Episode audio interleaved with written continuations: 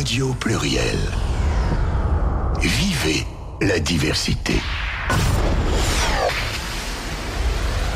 Pluriel Gay. L'émission Gay de Radio Pluriel vous donne rendez-vous chaque mercredi sur Radio Pluriel. Eh bien, bonsoir à tous, bonsoir à toutes. Merci de nous rejoindre pour une nouvelle émission de Pluriel Gay. Merci Bernard d'être là avec nous pour assurer la régie comme d'habitude. Bonsoir à toutes, bonsoir à toutes, bonsoir à nos amis, bonsoir Gérald. Oui, ben, euh, comme on dit, merci Bernard. Oui, c'est ça. D'ailleurs, on a un jingle que tu ne mets jamais qui s'appelle Merci Bernard, mais bon, c'est pas grave. Oui, je sais plus où je l'ai planté. J'ai présenté euh, donc euh, les deux heures d'émission qu'on va faire ce soir. Alors donc, on va avoir pendant toute la durée de l'émission Jalil, dont le nom d'artiste est Jazz.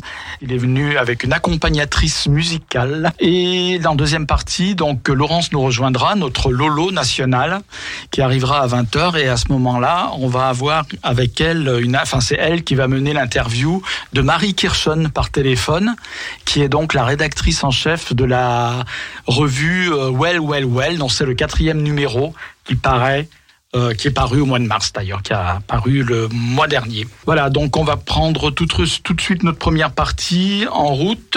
On va la mettre en train en tout cas. Hmm il y aura des belles surprises. Il y aura, ah oui, il y aura des surprises. Déjà, il y a des chocolats amenés par l'invité. Merci beaucoup. Merci à vous de, me recevoir. Donc Jalil, euh, Jalil, donc tu es artiste, tu es, euh, tu es artiste euh, multiforme, polyforme, on va dire, protéiforme, parce que tu écris des livres, des poèmes, et puis tu écris, tu composes des chansons. C'est toi qui composes les textes de tes chansons? Oui, je suis prolifique effectivement, et oui, donc du coup j'avais commencé par euh, publier euh, un témoignage. Ensuite, comme j'écrivais quelques textes, euh, je savais pas quoi en faire, je les avais fait lire et on m'a dit que c'était, en tout cas que ça pouvait être des poèmes. Donc, j'ai été aussi publié dans un recueil de poésie. Et comme j'aimais beaucoup la musique et que je chantais par ailleurs, bah, du coup, j'ai composé, je me suis mis à la composition de, chansons. Mmh. Alors de toute façon, tout à l'heure, on entendra justement des extraits de tes, de tes chansons. C'est pour ça que Loulou, c'est Loulou. C'est ça, c'est mon prénom. Bonsoir Loulou. Bonsoir. euh, T'accompagne avec son petit accordéon, même son, gros, accordéon. Ouais. euh, donc tout à l'heure, tu nous interpréteras des extraits euh, donc de tes œuvres. Et puis euh, pourquoi alors je t'ai invité d'abord? Parce que euh, en fait j'ai vu que tu avais beaucoup d'intérêt pour notre émission, donc merci. tu publiais souvent des messages sur mon Instagram, etc. Et puis, euh, comme tu es quelqu'un qui a des choses intéressantes à raconter, euh, en fait, en toi, tu regroupes plusieurs, euh, comment dire, thèmes, plusieurs thèmes. Il y a plusieurs thématiques qu'on peut aborder avec toi. Des thématiques qui sont un peu difficiles à traiter, je dirais parfois, parce qu'on a toujours un, un peu de faire du voyeurisme, etc. Quand on est extérieur. Mais il faut savoir que tu as écrit un roman et le sujet, c'est le sujet du roman surtout qui est délicat, je dirais, abordé, puisqu'il évoque l'inceste, et en l'occurrence un inceste dont, tu as été victime. Alors, il faut toujours bien choisir ses mots quand on est dans un contexte pareil. On parle bien de victime. C'est ça. Mm. Euh, du coup, pour rebondir, donc euh, effectivement, je m'intéressais euh, à votre radio puisque vous êtes une radio communautaire et que la thématique LGBT est une thématique qui, voilà, pour laquelle je suis sensible puisque moi-même je suis gay. Hein. Et du coup, j'aime beaucoup bah, ce que peuvent faire nos médias pour essayer bah, de faire euh, bouger la société. Donc j'aimais beaucoup euh, bah, vous suivre de par vos interviews et, et, de, et, de par vos publications. Et pour rebondir sur euh, mon premier ouvrage, donc effectivement, en fait, j'ai c'est un livre, oui, le Salon marocain. C'est ça. En fait, c'est un témoignage et du coup, il s'appelle le Salon marocain que j'ai, enfin, on m'a publié en 2019 et j'ai eu le prix découverte du roman gay. Et il parle justement de ma vie où en fait en fait, j'ai souhaité euh, rédiger un livre clairement parce que égoïstement pour euh, raconter, euh, en fait, pour mettre des mots sur mes mots. Donc c'était d'abord pour moi parce que j'étais aux États-Unis, que j'étais loin et que j'avais intenté une action en justice contre mon père et que j'avais pris la fuite et, le fait d'écrire loin de mes amis, loin de ma famille me permettait justement de trouver ma paix intérieure. Et en fait, des États-Unis, j'ai envoyé à, des amis, ils m'ont dit écoute, voilà, je pense que tu devrais pas être égoïste et c'est pas égoïste, tu devrais peut-être le partager et voir si ça peut marcher. Donc j'ai envoyé à quelques maisons d'édition et euh, bah, parmi les maisons d'édition, euh, une dizaine voulaient me publier. Et ça me tenait à cœur de travailler avec euh, une maison d'édition LGBT, donc édition texte gay. Et du coup, bah, ils m'ont accompagné dans la rédaction, dans la publication. Et euh, j'ai souhaité justement à travers euh, cet ouvrage euh, dénoncer l'inceste dans les du coup bah l'inceste quel que soit Mais au départ l'idée d'écrire le livre c'était un exutoire c'était pas en vue d'être publié Non, c'était clairement une thérapie en fait pour être franc Hmm. parce que j'avais besoin d'écrire et parce que sincèrement comme tu l'as dit juste avant en fait c'est assez compliqué d'en parler et d'échanger avec ses proches parce qu'on n'a pas forcément les mots, on n'a pas forcément les épaules aussi pour recevoir ce genre de euh, d'informations. Et le fait d'écrire, au moins, bah, la feuille ne pouvait pas me juger en fait. Et j'étais libre d'utiliser n'importe quel mot en fait. Et donc clairement oui, à la base c'était euh, plus comme une thérapie de vouloir écrire. Et sauf que ben en, le partageant à, des proches, euh, j'ai compris que euh, bah, finalement ça pouvait aider et être un message d'espoir puisque je remercie la vie, je suis encore en vie.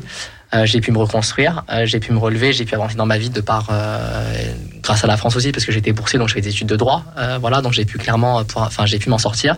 Et je me suis dit que quand j'étais jeune j'avais pas accès à, un outil, à un livre qui me permettait d'avoir de l'espoir dans, l'avenir. Et le fait d'écrire ce, ce livre là. bah, peut être aussi au-delà de ma thérapie, d'être un espoir pour, par exemple, des jeunes qui sont victimes ou témoins et malheureusement, on n'en parle pas, mais comme je lis dans le livre et comme euh, je l'ai dit récemment dans plusieurs médias, euh, en fait, l'inceste n'a pas de religion en fait. Voilà, moi je suis dans une famille musulmane et maghrébine et on n'en parle pas, mais ça existe aussi en fait. Et pour autant, mon message n'est pas politique. Je dis juste que malheureusement l'inceste n'a pas de religion. Voilà, mais que pour autant en fait on peut se relever, on peut s'en sortir euh, et on peut justement croire en un avenir meilleur. Et, la vie est tellement courte. Euh, voilà, en fait, on est là que de passage, donc autant voilà, bah, pouvoir essayer de faire le nécessaire pour trouver des ressources, pour essayer de trouver sa part intérieure en fait. Et par ce livre-là, justement, j'explique aussi euh, mon chemin, euh, voilà, parce que je suis homosexuel, donc c'est aussi euh, mon rapport à l'homosexualité dans ce milieu-là, en tout cas propre à ma famille. Voilà, moi j'ai beaucoup de chance que mes frères et sœurs, voilà, sont tolérants et je leur ai dit, ma mère aussi.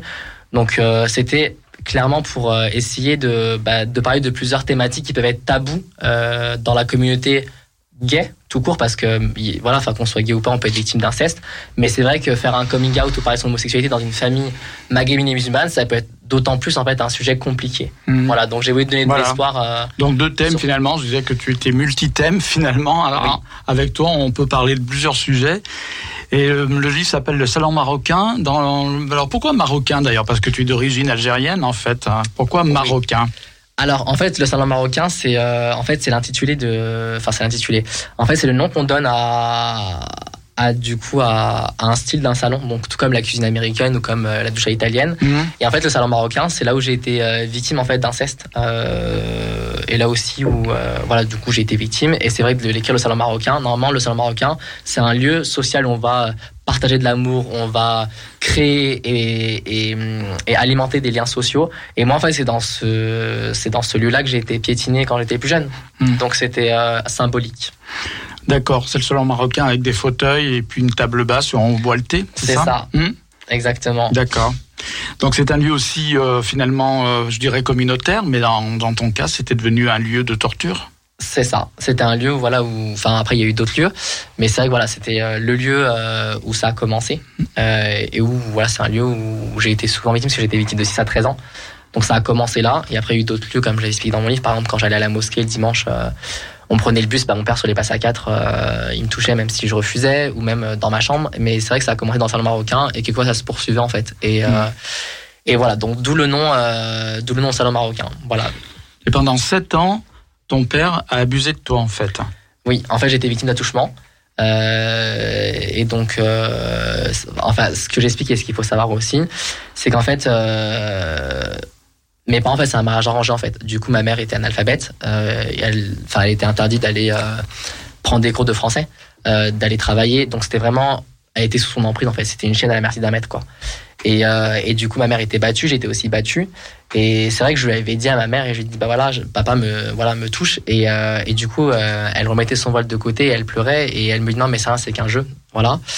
Et, euh, et, on en a reparlé après, enfin après le procès, puisque mon neveu a été victime et c'est là où j'ai intenté une action en justice. Et elle m'avait dit justement que avec le recul, elle s'est rendue compte que c'était pas la solution, mais elle avec ses ressources et sa capacité à l'instant T, elle était tellement soumise qu'en fait bah, elle pouvait pas faire autrement parce qu'elle pouvait pas parler. Enfin, elle parlait pas français, elle avait aucun diplôme, il la frappait, elle pouvait pas sortir. Donc en fait, elle était enfin, prisonnière d'un dans, dans une cage en fait. Et, ça, euh, ça se passait en France ou en Algérie? Non, en France, à Lyon. France. à Lyon. Ouais, à Lyon. Mm. Voilà. À Villeurbanne d'ailleurs.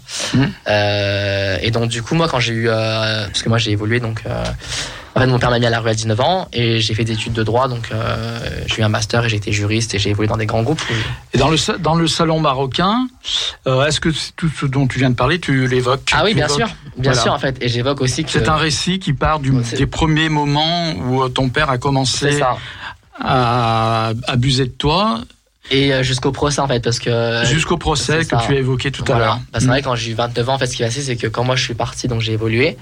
euh, et je me suis extrait de mon milieu. Et en fait, euh, j'étais à Paris, j'avais un poste.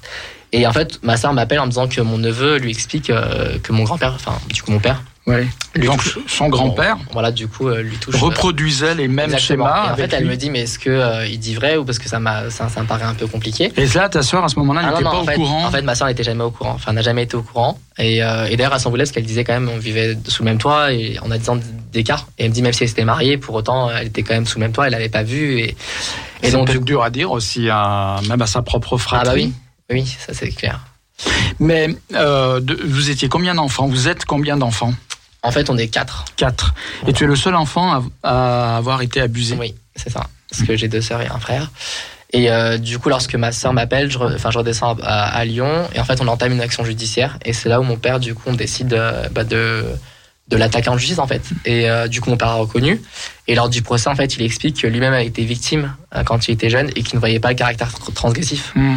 Et donc, du coup, ça nous a permis aussi de comprendre ce pourquoi, bah, malheureusement, voilà, lui-même reproduisait ce schéma-là. Et donc, ce livre-là, c'est vraiment euh, un livre pour donner de l'espoir en disant que bah, c'est pas donné à tout le monde euh, de pouvoir attaquer en justice, parce qu'encore une fois, il, faut avoir des ressources euh, dans le sens. voilà, émotionnellement, c'est pas facile parce qu'il y a des experts, il y a, enfin, il y a des expertises psychiatriques. Enfin, c'est, enfin, c'est vraiment un gros process d'aller en justice. Mais pour autant, j'ai voulu me dire que par rapport à ce livre-là, moi, j'ai eu la chance, de, voilà, de trouver la force en moi et autour de moi des soutiens pour aller en justice. Euh, et on a fait stopper, on a fait condamner. Et donc, le fait de pouvoir témoigner, en fait, eh ben, j'espère que ça peut donner aussi de la force et du courage à d'autres en disant, euh, bah, ceux qui hésitent, en tout cas, euh, voilà, juste prenez soin de vous. Ça prendra le temps qu'il faudra. Vous êtes obligé ou pas de faire ça. Mais en tout cas, sachez que, sachez que ça peut exister et que moi, personnellement, ça m'a aidé à, à trouver ma paix intérieure et j'en suis pas mort. Et on ne meurt pas d'inceste, en fait. Et on peut que croire en son avenir et trouver sa paix intérieure, en fait. Et ça me tenait à cœur de Non. d'écrire ce message.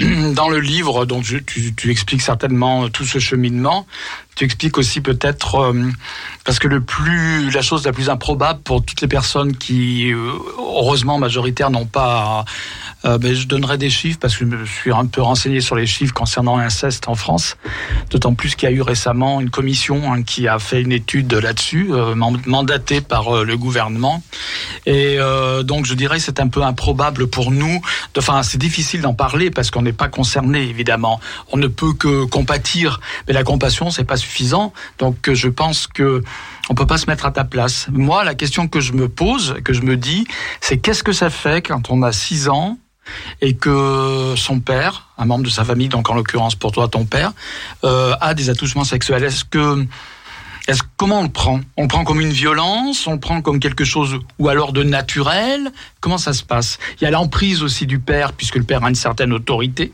Ça, on parle souvent dans le cadre de pédophilie, en dehors même de l'inceste, de personnes qui ont une certaine autorité sur l'enfant, comme dans l'Église, par exemple. On a évoqué le sujet avec la parole libérée qui était venue ici, où des enfants ont été abusés par des prêtres, par exemple. Donc ces prêtres avaient pour euh, les enfants une certaine euh, autorité morale, spirituelle. Et ton père, c'est le cas. Ton père a une autorité morale, spirituelle. Que- comment tu as ressenti tout ça en fait autour de ça? Est-ce que ça te paraissait normal, par exemple? Alors moi, enfin, j'ai apporté plusieurs réponses. Euh, la première, c'est que quand on a 6 ans, en fait, on n'a pas une maturité, donc on ne sait pas ce qui est normal ou pas. Donc Ouais. ce qui nous arrive, on prend ça comme si c'était normal. Donc je D'accord. suis allé interroger ma mère, moi naïvement, elle m'a donné euh, une réponse. Ma mère, euh, voilà, au même titre que d'autres, c'est une personne ressource, donc on ne, peut qu'accepter la parole d'une mère lorsqu'on a 6 ans parce qu'on se dit bah c'est l'adulte, donc c'est la personne ressource. Après, plus donc plus j'avançais dans l'âge et plus je me rendais compte que quand je, voyais des films euh, à la télé, euh, bah, des personnes qui s'embrassaient avaient quasiment me- le, même âge. Ceux qui avaient des rapports, ils avaient le même âge. Enfin, c'était jamais un adulte avec un enfant. Donc je savais qu'il y avait quelque chose qui n'allait pas. Mais pour autant, en fait, je, en fait, je savais, en fait, j'étais, en fait, je, je pense que inconsciemment, euh, je savais que c'était pas bien. Hum, Voilà. Parce que la preuve, c'est que j'ai pris beaucoup de, enfin, à 30 ans, ça s'est arrêté parce que j'ai pris du poids. Donc je pense que je savais que je, je pouvais lui plaire et que j'ai pris du poids pour justement stopper ce côté où je peux être désirable, voilà. après, en fait, sur du long terme, en fait, ça, en fait, ça a clairement causé des dégâts parce que je, commence, je commençais aussi à découvrir ma sexualité parce que j'étais aussi attiré par des garçons. Je me suis demandé est-ce que ça a un lien ou pas en fait. Et, donc en fait ça m'a un peu ouais bien euh, bien dégommé mentalement en fait mm. euh, durant mon adolescence et euh, même ma vie adulte. Et, et, donc qu'est-ce que je ressentais? Et ben en fait j'avais tellement de la de la souffrance et qui était encore là à l'âge ado enfin quand j'étais ado et quand j'étais adulte. Mais à l'instant T en fait c'est comme si j'étais naïf et en fait un enfant poupée quoi. C'est mm. voilà. En plus comme je t'expliquais c'est que, que il rapportait l'argent à la maison donc il travaillait donc il avait voilà enfin c'est la future paternelle donc en fait il a limite le droit euh, voilà, c'est la parole, enfin c'est la parole dominante et la posture dominante. Donc finalement, il avait comme tu disais une emprise. Donc en fait, euh, ses désirs étaient désordres en fait. Donc mm. euh, et moi, bah du coup j'étais petit, donc je ne pouvais rien faire et je ne voulais pas non plus en parler à mes proches au sens collégien quand j'étais plus jeune, parce que on va donc il y avait plusieurs hypothèses. Un, est-ce qu'ils allaient accepter ce que j'allais dire? Est-ce qu'ils allaient en parler à tout le monde au collège? Allez, Allait-il le croire Voilà.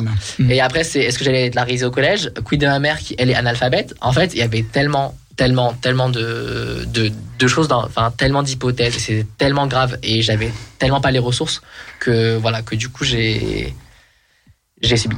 Et à un moment, t'as dit stop. Et en fait, à un moment, enfin, ça s'est arrêté parce que ça s'est arrêté j'ai tout seul. Voilà, j'ai changé physiquement parce que j'ai pris beaucoup de poids aussi. D'accord. au collège. Ce qui était impressionnant dans ce que tu me dis, c'est qu'en fait, tu plaisais à ton père physiquement.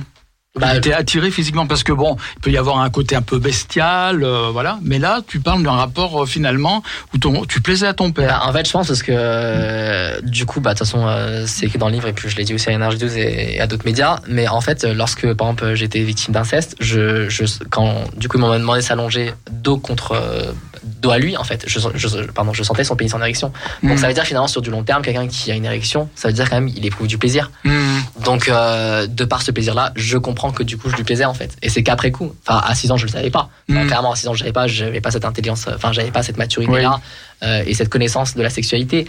Mais quand quelqu'un est en érection, ça veut dire quelque chose qui l'excite ou qui lui donne du plaisir. Donc avec le temps, je me dis que bah finalement, en étant jeune, enfin jeune, je le suis encore, mais euh, plus, jeune en tout cas, je lui plaisais. Et donc ta façon euh, de, de, de, le repousser quelque part, ça a été de changer physiquement. Ah oui, j'ai pris beaucoup de poids, j'étais en surpoids. Mm. Ouais. Et après, je me faisais vomir aussi, donc euh, ouais, enfin, ça m'a pas mal dégommé, quoi. Mais après, je, voilà, ça m'a fait grandir et ça m'a donné une force. Hmm. Je suis là. Euh. et donc, ta maman, elle était au courant euh, Je lui ai dit une fois. Et elle, m'a dit, en fait, elle m'a dit c'est qu'un jeu, mais en fait, je voyais dans ses yeux que, voilà, qu'en fait, c'était elle n'était pas peut-être armée justement intellectuellement pour pouvoir te protéger C'est ce que tu non ni intellectuellement ni financièrement. En fait, elle était pas, elle, ne savait pas parler le français, donc euh, c'est hmm. compliqué euh, d'aller euh, voir l'assistante sociale.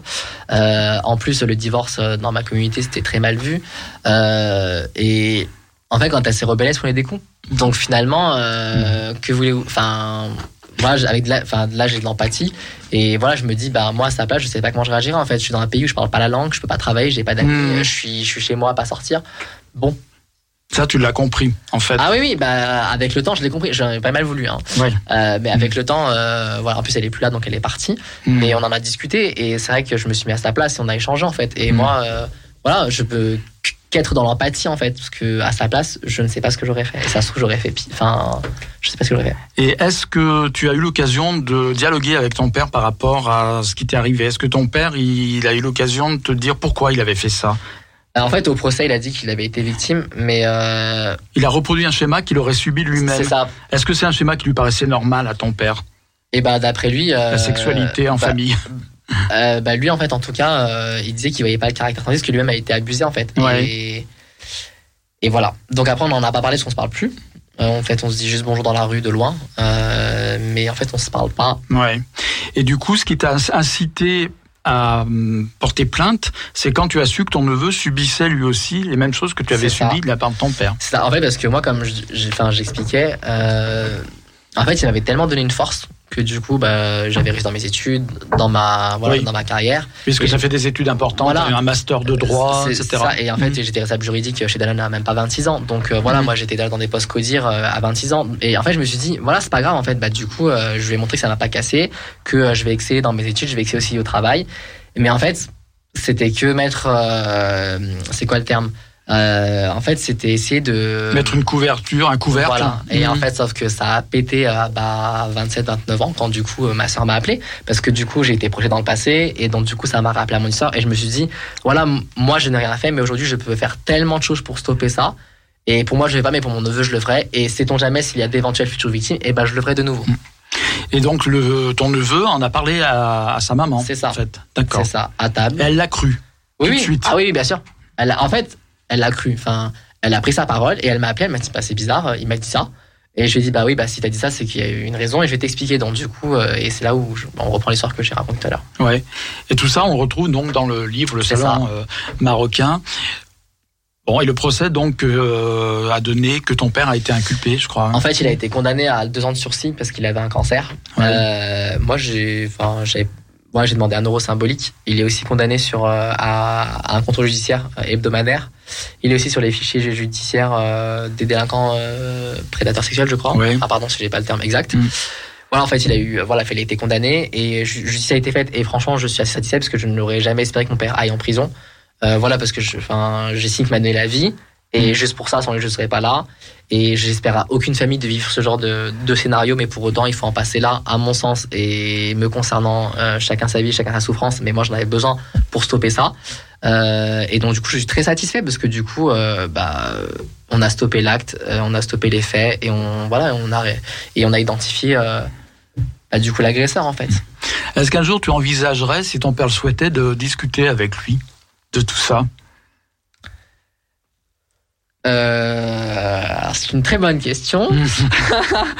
Euh, J'y ai pas pensé. Euh, je, sincèrement, je pense pas qu'il prendrait l'initiative d'en parler. Pourquoi pas? Après, s'il m'en parle, je pense que je mettrai euh, quelques semaines pour pouvoir euh, préparer ce que j'allais lui dire, en fait. Voilà. Mais je suis pas fermé à la discussion parce que je pense que ça peut nous nourrir mutuellement. Et voilà, de savoir lui aussi bah, comment il a vécu parce que. Et non, enfin, je serais pas fermé au contraire. Mais je pense que j'aurais quand même besoin de temps pour euh, préparer ce que j'ai à lui dire. Et, euh, et ne pas que ça parte en. Voilà, que ce soit posé et calme avec beaucoup de respect en fait. Très bien, donc euh, bah, bah, c'est une histoire lourde, hein, c'est sûr. Alors moi j'ai... alors d'ailleurs, je voulais signaler, le Salon marocain a, été primé, prix découverte de roman gay 2019. Tu as reçu déjà un prix pour ton premier bouquin. Quand tu l'as écrit, en fait, tu, tu en as parlé à qui d'abord? Tu l'as montré à qui ce livre? L'as fait lire à qui? Euh, Alors en fait, euh, je l'ai En montré premier en premier. Waouh. Euh, J'en ai parlé à, à ma sœur de cœur, en fait, une ancienne DRH, une collègue de Danone, donc euh, qui est ma sœur spirituelle un petit peu. Donc j'en ai parlé, je lui ai montré, et, du coup, euh, en fait, elle a tout de suite accroché. En fait, elle me dit, euh, je, je, quand, en fait, quand je lis, je suis pris parce que c'est d'une telle sincérité. En fait, enfin, très clairement, euh, voilà, enfin. il enfin il y a pas de détail choc euh, mais c'est assez euh, voilà enfin j'essaie d'être authentique dans ce que j'écris et de pas non de, de ne pas tomber dans, dans le voyeurisme en fait donc il y a voilà, y a pas de détail hein. mais en tout cas voilà je lui ai fait lire et euh, et du coup elle a accroché et c'est elle qui m'a dit bah écoute euh, tu devrais démarcher et pour et, et pour info en fait du coup j'ai appelé la librairie Gay du Marais à l'époque donc les mots à la bouche qui est dans le Marais et euh, très gentiment, ils m'ont dit, bah voilà, on vous donne une liste de, de maisons d'édition. Donc à vous d'aller chercher les contacts. Et j'ai envoyé à 30 maisons d'édition. Et sur les 30, 10 voulaient publier. Mhm. Donc euh, j'ai été, mais. Et le prix, c'était totalement euh, surprenant parce que moi, j'ai aucune ambition d'être. J'en avais aucune d'être écrivain. Mais le fait que ça a touché, et ben franchement, euh, c'est plus la visibilité qui m'a aidé à me dire, bah au moins, ça peut aider d'autres gens à, à pouvoir trouver un outil euh, pour éventuellement trouver de la force et de l'espoir. Néanmoins, tu écris aussi des chansons, on l'a dit. Oui. On aura l'occasion d'en parler et d'é- d'é- d'écouter des extraits, comme je le disais en début d'émission. Je voulais simplement dire euh, que hum, donc euh, il existe une commission indépendante, voilà, sur l'inceste et les violences sexuelles faites aux enfants, qui a rendu un rapport euh, récemment, la semaine dernière. Euh, donc ils ont envoyé des réponses à plusieurs dizaines de milliers de personnes. Ils ont reçu 7000, j'ai noté les chiffres, 5750 réponses. Donc euh, donc ils ont évalué à partir de ces réponses qu'il y avait à peu près euh, le nombre d'enfants victimes était de 160 000 par an à peu près. Et, euh, 9 sur 10 sont des filles. Hein. Euh, 8, et dans le cadre de l'inceste, quand je parle de violence sexuelle, il s'agit de violence sexuelle. Euh, dans le cadre de la famille. Donc, euh, ça peut être le père, c'est souvent le père, une fois sur trois d'ailleurs. Ça peut être aussi avec des frères, avec euh, un autre membre de la famille, un oncle, etc. Un grand-père, hein, puisqu'on a, on a malheureusement l'exemple de ton neveu. Et puis, euh, en ce qui concerne, euh, donc 9 sur 10 sont des filles, mais il y a quand même donc un, un garçon sur 10 qui est concerné par les violences sexuelles en famille. Et euh, ce qu'on appelle la pédophilie en fait. Globalement, les violences sexuelles faites aux enfants, dont on a souvent parlé ici, puisque comme je le disais, on a reçu des personnes victimes. Euh, là, c'était des victimes en dehors donc du cadre familial. Mais en réalité, la pédophilie, euh, alors j'avais pas noté, j'ai pas noté exactement le pourcentage, mais concerne en grande majorité Là, le cadre familial. La pédophilie se passe en grande majorité dans le cadre familial. On a beaucoup parlé récemment de la pédophilie dans le cadre de l'Église catholique, par exemple, à juste titre. Il fallait en parler. Il fallait faire exploser euh, la bulle, je dirais. Mais euh, l'inceste, euh, donc les violences sexuelles commises dans le cadre de la famille, est encore plus tabou. Et c'est que maintenant que, que bah, on commence effectivement à en parler. Et des divers témoignages euh, récents ont fait que le gouvernement a diligenté euh, donc cette commission indépendante pour faire une étude, voilà, là-dessus. Euh, donc euh, l'âge médian, j'avais noté aussi pour une fille, c'est 7 ans, pour les garçons 8 ans. Et hum, donc ce, ce rapport préconise un certain nombre de solutions, entre guillemets, de solutions, enfin des préconisations pour améliorer la situation, euh, dont une est de croire les enfants, déjà, quand ils le disent, parce qu'on ne les croit pas toujours. Euh, une autre aussi, et qui a soulevé un peu la réprobation du Conseil de l'ordre des médecins, je ne sais pas si tu as suivi un petit peu, c'est euh, il voudrait que le médecin y ait une obligation de signalement par les médecins. Alors les médecins ne sont pas obligés de le faire, euh, déontologiquement ils doivent le faire, mais ils ne sont pas obligés de le faire, et, le Conseil de l'ordre a dit le problème, c'est que quand nous avons eu parmi euh, les médecins euh, des médecins qui ont dénoncé cela, ils ont été euh, poursuivis en justice par la famille. Souvent, c'est souvent arrivé qu'il y a eu des dépôts de plainte de la part de la famille. Voilà. Donc, le Conseil de l'ordre des médecins a été assez réticent par rapport à ça. Après, on peut pas non plus penser aussi à, une immunité partielle hmm. des médecins en cas de dénonciation. Ça veut dire hmm. que quoi qu'il en soit, euh, en fait, ils peuvent pas être euh, assignés en justice dans le cadre uniquement de cette prérogative-là. En fait, on peut aussi y réfléchir, de mettre une espèce d'immunité, mais euh, pour cette thématique-là. Et après, pour rejoindre ce que tu disais, il y avait aussi la Civise, et notamment Carl Zero qui a écrit un. La fameuse Civise, c'est le nom, l'abrégé de la commission dont je parle. Et en fait, il y a, à mon sens, il y a trois choses qui sont importantes, c'est-à-dire renverser la charge de la preuve. Aujourd'hui, lorsque une personne est victime d'inceste, c'est à elle de prouver. Alors qu'aux États-Unis, non, en fait, c'est à l'agresseur mmh. de prouver qu'il n'a pas agressé. Et à mon sens, il faudrait peut-être s'inspirer euh, de ce que font euh, euh, les Américains sur ce coup-là. après, il y a un autre sujet. Pour moi, c'est la, c'est pardon, euh, le délai euh, d'action en justice. En fait, passé euh, un certain délai, on ne peut plus assigner son agresseur en justice. Et je trouve ça dommage parce que quelquefois, c'est à l'âge adulte. Une prescription. C'est ça. Donc, mm. revenir merci sur la prescription. D'ailleurs, c'est dans le rapport, ils veulent justement prolonger hein, la durée de la période pendant laquelle on peut encore porter plainte. Parce qu'il y a une prescription, effectivement, assez pas très longue. Quoi, Et le dernier point assez bref, pour moi, c'est par rapport aux témoins d'inceste, en fait en fait, ne pas agir, c'est en fait c'est quelque part euh, participer indirectement et euh, juste de pouvoir euh, aussi sensibiliser le fait qu'on peut être témoin mais ne rien faire, c'est clairement mettre en danger aussi la vie d'autrui. Hmm. Oui. Donc c'est un, problème lourd parce que récurrent depuis qui existe depuis des siècles et des siècles et c'est seulement maintenant que la société est prête plus ou moins à concevoir déjà le, problème. Il vaut mieux tard que jamais. Enfin, moi, je m'en réjouis. Je me dis, au moins, la parole se libère et on peut avancer. Voilà, c'est vrai qu'il y a eu euh, beaucoup de témoignages. Euh, enfin, beaucoup, oui. Il y a eu des témoignages euh, récents. Je pense à la fille de Richard Berry, l'acteur aussi, hein, qui a accusé son père de d'inceste. En communion d'ailleurs avec sa avec sa propre femme. Bon, bah, ça pour l'instant c'est pas T'es pas jugé. D'ailleurs, en ce sujet, je voulais aussi faire une petite parenthèse que moi, j'ai pas lu le rapport complet. J'ai juste vu, j'ai pris sur internet les, le, le, la synthèse. La synthèse, voilà. Et on, on ne parle dans le cas d'agression que d'agression de la part d'hommes, en fait. Et l'inceste euh, mère-fils, par exemple, déjà n'est pas évoqué. Et c'est assez surprenant. Il y a un, un film s'appelle La Luna de Bertolucci qui parle de ce sujet qui est peut-être encore plus tabou que tout le reste. C'est l'inceste entre une mère et son fils, par exemple, mmh. éventuellement sa fille. Et c'est vrai que le, le sujet euh, ne l'aborde pas comme si peut-être les femmes ne sont pas jamais considérées comme des agresseuses, comment on dit, agresseuses, comme des agresseuses, des, des prédatrices sexuelles que l'homme, oui, peut, un homme est un prédateur sexuel à quelque part.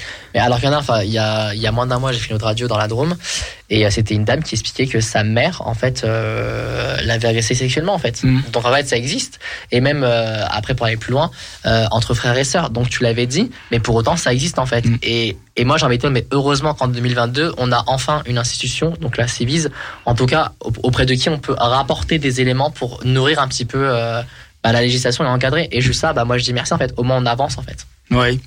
Oui, c'est important. Et ton livre fait avancer les choses aussi. Ça, après, tu t'es rendu compte, peut-être, tu l'avais d'abord écrit pour toi, comme tu l'as dit égoïstement, mais finalement, ce livre sert de témoignage aussi. Il est important qu'il soit lu par des personnes qui sont peut-être concernées et qui n'en parlent pas, parce que le plus dur, finalement, à un moment donné, c'est de trouver le biais, par quel biais en parler. Et on a toujours besoin d'en parler. Maintenant, de, encore plus qu'avant. Avant, on le taisait, parfois jusqu'à la fin de sa vie, tandis que là, on a justement l'occasion d'en parler. Et en plus, quelle que soit la communauté, enfin, mais moi, j'ai quand même reçu des messages de, de journalistes et qui m'ont expliqué voilà enfin que aussi avait été victime et qui n'ont pas eu le courage ou même d'autres personnes autour de moi qui m'ont contacté euh, après mes médias pour me dire euh, bah merci parce qu'enfin on peut voilà en fait on peut aussi parler de certains hommes dans d'autres communautés en fait. Et alors qu'en fait on en parle peu mais vraiment peu et du coup, c'est vrai que ça donne de l'espoir. Et moi, enfin, personne, enfin, franchement, moi, j'ai aucune ambition euh, à être connu. J'en ai rien à, secouer. Mais si, euh, ben, parce que personne n'aimerait être connu sur l'inceste, clairement. Mais en tout cas, si, si mon livre et si ma parole peut aider d'autres gens à trouver leur paix intérieur, c'est super important parce que mine de rien, si on reste coincé avec un, un, passé douloureux et si on n'arrive pas à faire sa paix avec soi-même, on vit pas sa vie en fait et on mmh. passe à côté de sa vie. Et mon message, c'est de me dire, bah, s'il faut que voilà, bah, s'il faut que je m'attraque avec mon livre et avec mm. euh, peut-être euh, bah, quelques appareils dans ta gauche pour porter un message, et bah, je le fais, mais avec plein de gratitude parce que voilà, bah, moi j'ai pu trouver ma, enfin, pardon, ma paix intérieure et je suis convaincu que d'autres le peuvent aussi. Oui, ça peut sauver des vies finalement. Des vies, des vies peuvent être gâchées euh, par, Et sauver sa vie, ça veut dire juste bah, être en paix avec soi-même tous les jours et, être, et se reconstruire chaque jour. Et merci d'ailleurs encore une fois pour nous inviter, pour me permettre de diffuser ce message-là. Et merci infiniment. Et du coup, je veux dire que tu as quand même le construit ta vie. En dépit de tout ça et peut-être aussi entre guillemets grâce à ça tu as trouvé une certaine force puisque euh, déjà bon tu as fait des études brillantes diplômé de master de droit euh, tu as travaillé longtemps comme responsable juridique dans une très grande entreprise internationale d'agroalimentaire euh, que tu as cité d'ailleurs. On n'a pas le droit mais nous on peut le faire on s'en fout Danone voilà en l'occurrence.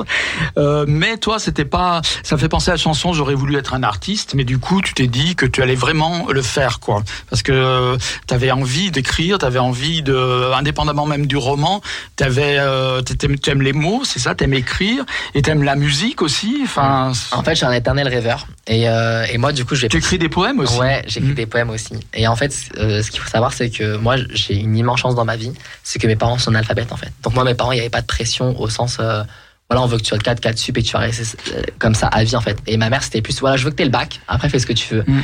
Et ma mère, elle, elle, me chantait tous les jours et je chantais.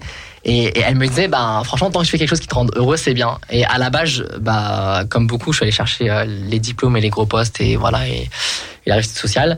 Et je me suis rendu compte qu'en fait, bah, même en ayant ça, ça ne me nourrissait pas. Et c'est quand j'ai arrêté ma carrière pour aller voyager aux États-Unis, euh, pour améliorer mon anglais, notamment écrire, enfin, être en fuite par rapport au procès voilà.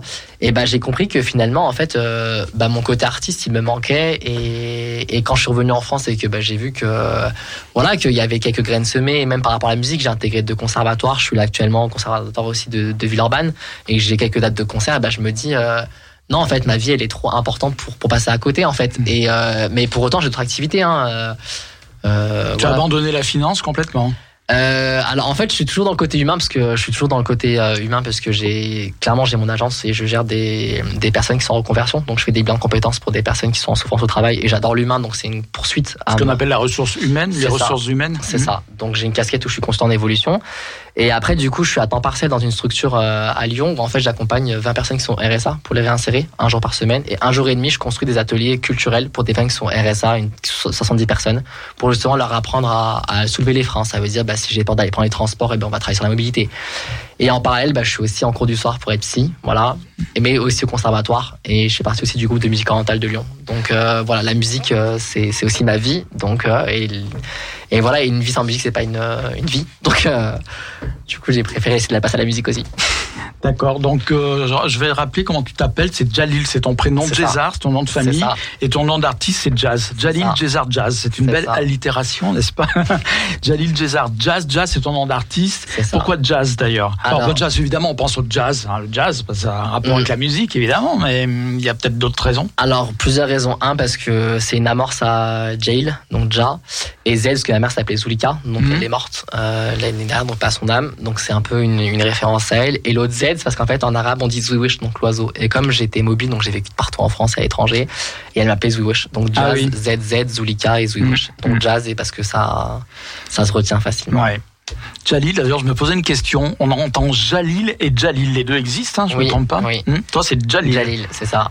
D'accord. Al Magnifico. C'est ça, en arabe. C'est ça. Et ça veut dire aussi serviteur du- de Dieu. D'accord. Euh, ben, ce que je propose justement, c'est que notre loulou, accordéoniste, voilà, c'est elle, se prépare parce que tu vas peut-être nous interpréter justement un morceau et on reviendra après justement sur euh, les chansons euh, que tu écris, que tu fais, puis éventuellement euh, des dates de concert s'il y en a. Donc Loulou va se préparer. D'ailleurs, présente-nous un petit peu Loulou, euh, ton accompagnatrice. Oui, Loulou. Ouais. Ah, Alors, euh, du coup, euh, j'aurais aimé qu'elle se présente, mais donc du coup, je vais la présenter. Oui, ben, elle se présentera aussi. Ok. Voilà, comme ça. En fait, euh, Loulou, euh, c'est euh, c'est une artiste en fait. Euh, elle a fait le conservatoire de, de Lyon, de Bruxelles et de Paris. Euh, elle est aussi prof et directrice d'orchestre. Euh, et clairement, euh, elle est assez talentueuse dans tout ce qui est MAO et piano et plus l'accordéon. Alors MAO, il faut nous dire ce que c'est. C'est tout ce qui est numérique, musique D'accord. arrangée. Mm. Voilà. Musique arrangée par ordinateur, voilà. Et du coup, donc elle t'accompagne tout le temps C'est ça, sur les 80% de mes chansons, voilà, Euh, 90 pardon. Et du coup, elle m'accompagne et, euh, et en fait, du coup, bah moi, j'écris, euh, j'ai une mélodie et elle. euh, bah, La mélodie, c'est toi qui la composes Ouais, aussi et elle, elle la trouve en fait avec euh, l'accordéon, le piano ou la MAO. Ouais, elle fait des, des arrangements. Ouais. Et en fait, elle retrouve toute la mélodie, euh, Ouais. mais avec. euh, En fait, elle a un très bel instrument, l'accordéon, que j'aime beaucoup, qui est un instrument parfois à tort un peu oublié, je dirais, mais qui revient quand Qui est même quand même bien revalorisé Oui, aujourd'hui. Qui est bien revalorisé. C'est un, moi j'appelle ça le, l'un- c'est un des instruments les plus authentiques que je connaisse. Je sais pas pourquoi. Le- le- L'accordéon, c'est un côté authentique, pas trafiqué justement. euh, Oui, puis en même temps, c'est très polyphonique. hein. Oui, c'est polyphonique, permet aussi- exactement. Qui suffit beaucoup à lui-même, je trouve. Oui, oui, exactement. Et euh, donc tu vas nous interpréter une chanson pour finir euh, un extrait, hein, pas une chanson Oui. complète. Tu vas nous donner le titre, etc. Je voulais savoir est-ce que vous enregistrez, est-ce qu'avec Loulou, tu as fait des enregistrements? Alors. Euh, du coup, c'est prévu parce qu'en fait, on, en fait, on passe en concert euh, au mois de juin. Voilà, ben on Et- reviendra ouais, sur les dates Mais de du concert. coup, en fait, on va partir. en- Enfin, là, on finalise des morceaux et on va justement en studio euh, très prochainement. D'accord. D'accord, on parlera spécifiquement d'une chanson aussi tout à Oui, l'heure. Hein volontiers. voilà. Mais alors, explique-nous un peu ce que vous allez interpréter maintenant. Alors en fait, pour être transparent, moi je suis quelqu'un d'assez rêveur et romantique et je trouvais qu'il manquait des musiques homosexuelles et des musiques engagées d'amour. Et bah, du coup j'en ai composé deux, donc on va vous interpréter les deux, un extrait. Donc La vie en rose en fait c'est une reprise de Edith Piaf, euh, mais plus euh, version gay. Donc on a gardé le refrain, on l'a remasterisé un petit peu. Euh, et du coup c'est voilà c'est un c'est une déclaration d'amour. Et le second ça s'appelle Belle inconnue, la musique, le, la second, le second morceau. Et du coup, c'est assez engagé et du coup, ça parle de la diversité dans la société, de pouvoir bah, marcher dans la rue sans se faire agresser, quel que soit notre amour en fait. Et en lien avec la- l'actualité où on voit que les agressions homophobes euh, augmentent alors qu'en fait, on a tous notre place sur Terre en fait et qu'on ne peut pas juger l'amour d'un autre en fait. D'accord, et ben on vous écoute. La vie en rose. C'est parti.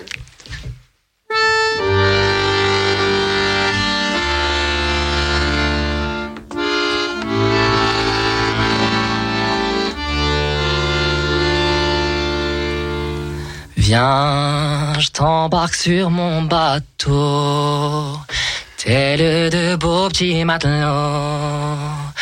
Cap sur terre inconnue, séance de mise à nu.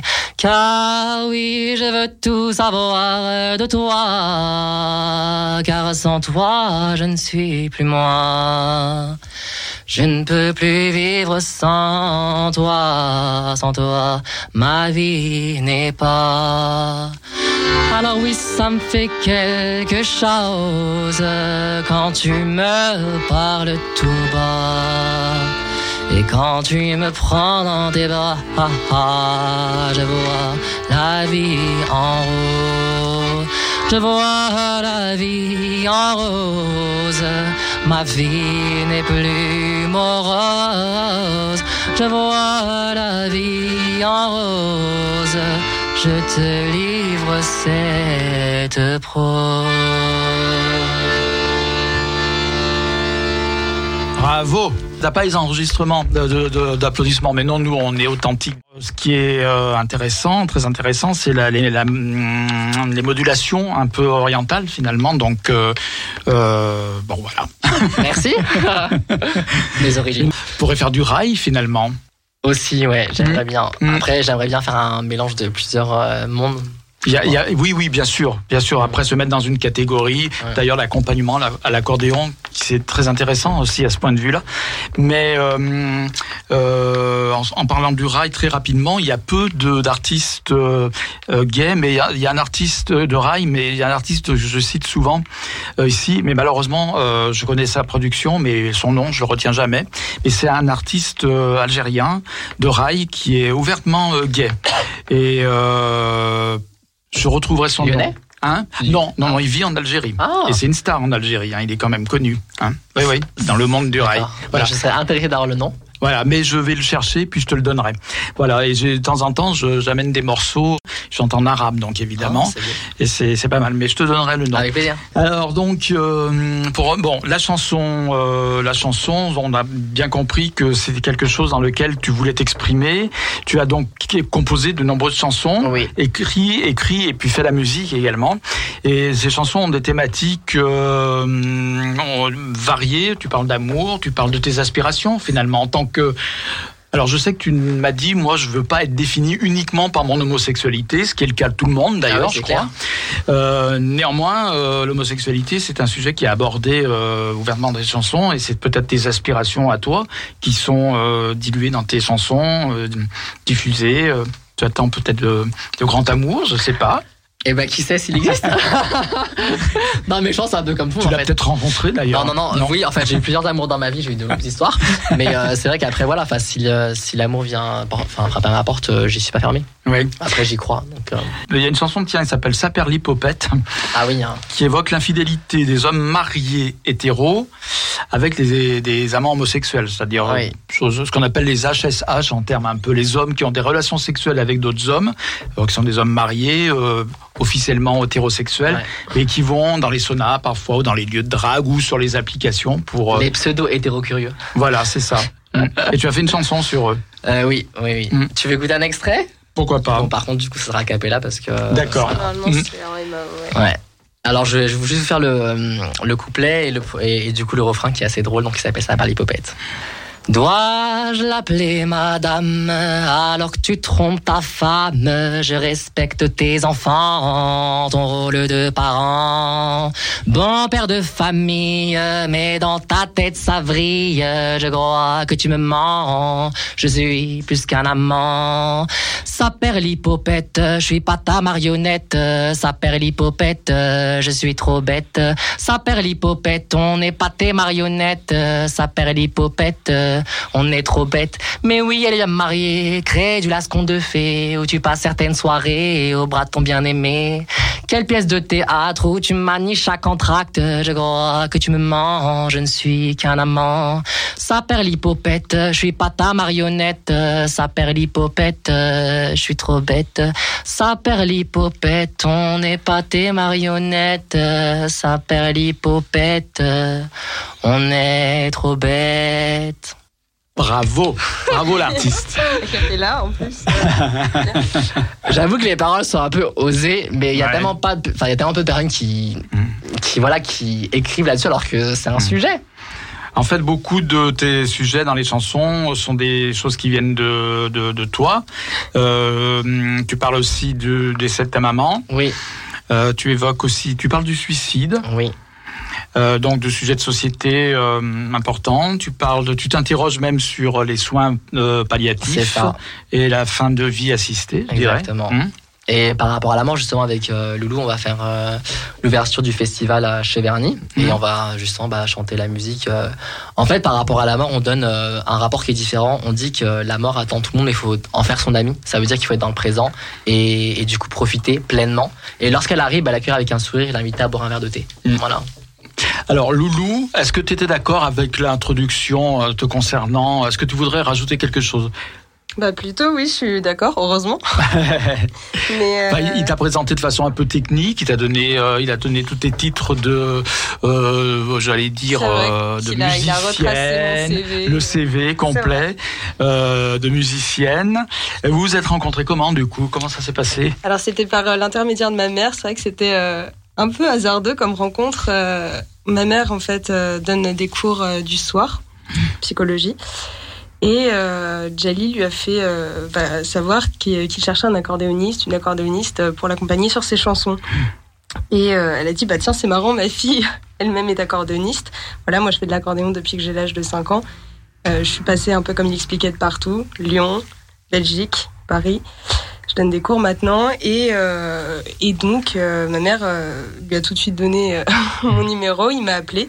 Le lendemain on s'est vu en fait directement et ça a matché mais tout de suite quoi. Ouais. Il s'est avéré qu'on avait un peu la même sensibilité musicale, un peu les mêmes goûts aussi.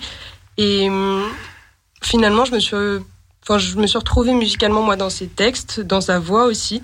Ça m'a inspirée et j'ai tout de suite proposé des accompagnements qui visiblement lui ont plu. Bah, of course.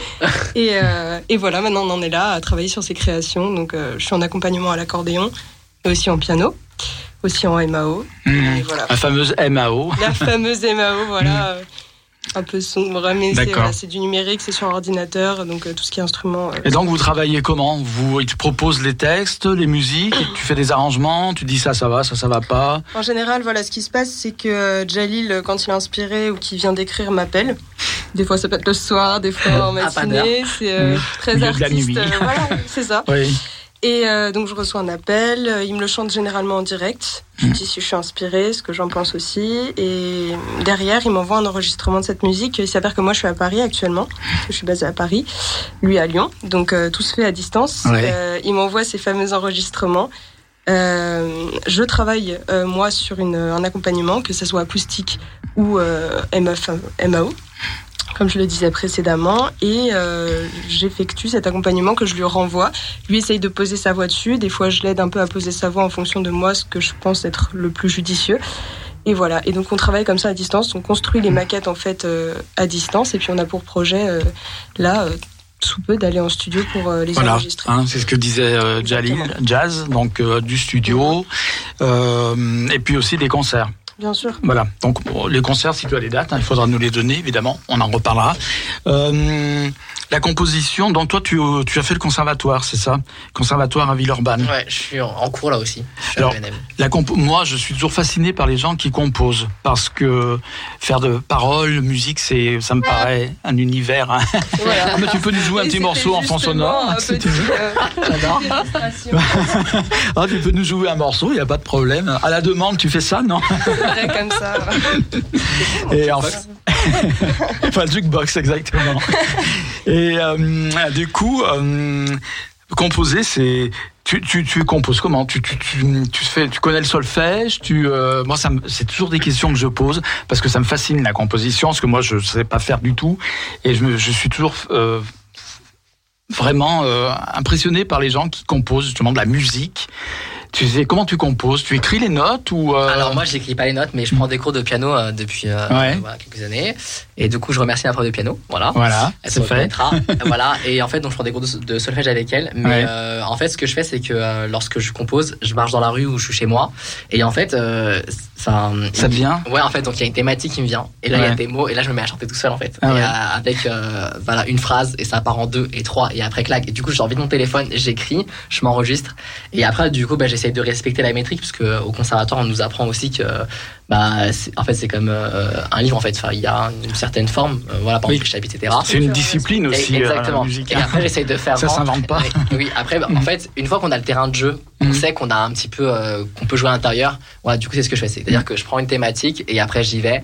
Et après, ça vient comme des flashs, en fait. Donc, euh, là, je sais pas, tout à l'heure, on était en tramway et je leur avais chanté une musique parce que j'ai refait une autre mélodie. Donc, euh, voilà. Et la mélodie, enfin, et d'ailleurs, la thématique était trop drôle parce qu'en fait, ça parle des hommes qui ont plusieurs hommes avec eux, en fait. Hmm. Voilà. Est-ce que tu as pensé qu'on peut chanter en arabe? Oui. Ouais. Oui, oui. Et euh, bah, je fais, en fait, je fais partie du groupe de musique orientale et euh, de Lyon. Et il y a un concert justement au mois de juin euh, et on chante aussi en arabe. Donc, ouais. Et je chante aussi en arabe parce que je parle arabe. Voilà. Bilingue. Non, même trilingue, puisque tu nous as dit que tu parlais aussi anglais. Alors, en fait, euh, tu vas rester, on l'a dit tout à l'heure avec Loulou, euh, pour la deuxième partie de l'émission. Laurence vient d'arriver, va bientôt s'installer. On va avoir donc euh, à 20h Marie Kirchen au téléphone, donc de la revue Well, Well, Well. Et, mais je dirais, euh, tout, pour, pour teaser un petit peu la deuxième heure, que au-delà de l'interview donc de Marie Kirchen, vous, vous serez là encore en deuxième partie d'émission. On aura encore l'occasion de parler peut-être d'une chanson spécifiquement déjà. Et puis éventuellement, on pourra faire le petit thème euh, euh, homosexuel musulman. Voilà, parce que euh, on en parle souvent. Pour les gens, ils se disent mon Dieu, mais c'est incompatible, c'est pas possible. Euh, euh, voilà, c'est complètement euh, impossible. Voilà. Alors que euh, il y a certainement des nuances à apporter, j'imagine. Mais il faudra peut-être que de parler peut-être aussi de de ton rapport justement, si tu en as un, à la religion, parce que bon, on peut être musulman et pas pratiquant aussi. Hein, voilà. Moi, je suis baptisé, mais euh, je ne pratique pas la religion catholique, euh, même si j'ai une croix autour du cou. Mais euh, voilà. Donc ça, ça peut être des sujets qui peuvent être abordés, et aussi, et surtout, je dirais, cette chanson, euh, donc qui va rejoindre le thème dont on a parlé au début, une chanson qui va connaître euh, une vie déjà qui est prévue euh, à partir de la rentrée. Euh, Est-ce que je tease bien hein Est-ce que ça Ah incite les gens à rester c'est un bon teasing. Là. Voilà, Suspense quand même. Voilà. une chanson qu'on peut déjà écouter d'ailleurs si on le veut sur YouTube, hein, qui s'appelle Cet enfant-là justement. Donc, Et hein, qui a été médiatisé il y a une semaine aussi par BFM en fait. Donc, euh, Ouais. Ouais. qui a été pardon Médiatisé il y a une semaine par BFM. Voilà, mais qui doit être encore euh, C'est ça, reprise. au mois de novembre, ouais, parce hein. qu'il y a une appel à, à des personnes pour y participer, donc c'est l'objectif aussi euh, éventuellement euh, de proposer à des personnes de pouvoir s'associer Oui. à la démarche. Et puis tu es aussi toi-même un petit peu militant finalement de la cause gay LGBT, puisque tu m'as dit que tu allais participer à la Pride, mais en tant Oui, qu'artiste, hein, invité officiel, je dirais, de la Pride. Et je suis très content pour ça. Je, Voilà. bah, avec Loulou, elle m'a accompagné. Avec Loulou, super. En plus, il fera là. beau, ce sera Marseille. euh, C'est au mois de juillet, je crois, mais on aura l'occasion de l'évoquer tout ça en deuxième partie d'émission. Euh, Lolo, tu peux venir t'installer si tu veux, ma petite puce. Elle est là dans le studio. Je fais ça timide, ce qu'elle n'est pas du tout. Hein, je vous dis tout de suite. Donc, euh, mon petit Bernardo, voilà la suite du programme. Je propose qu'on écoute une musique. Alors, est-ce qu'il va y avoir de la pub déjà? Est-ce qu'on va être interrompu par la publicité? Ça, Je voudrais bien savoir. Que... Là, J'ai un petit, une petite intermède de 4 minutes et quelques, 5 Voilà.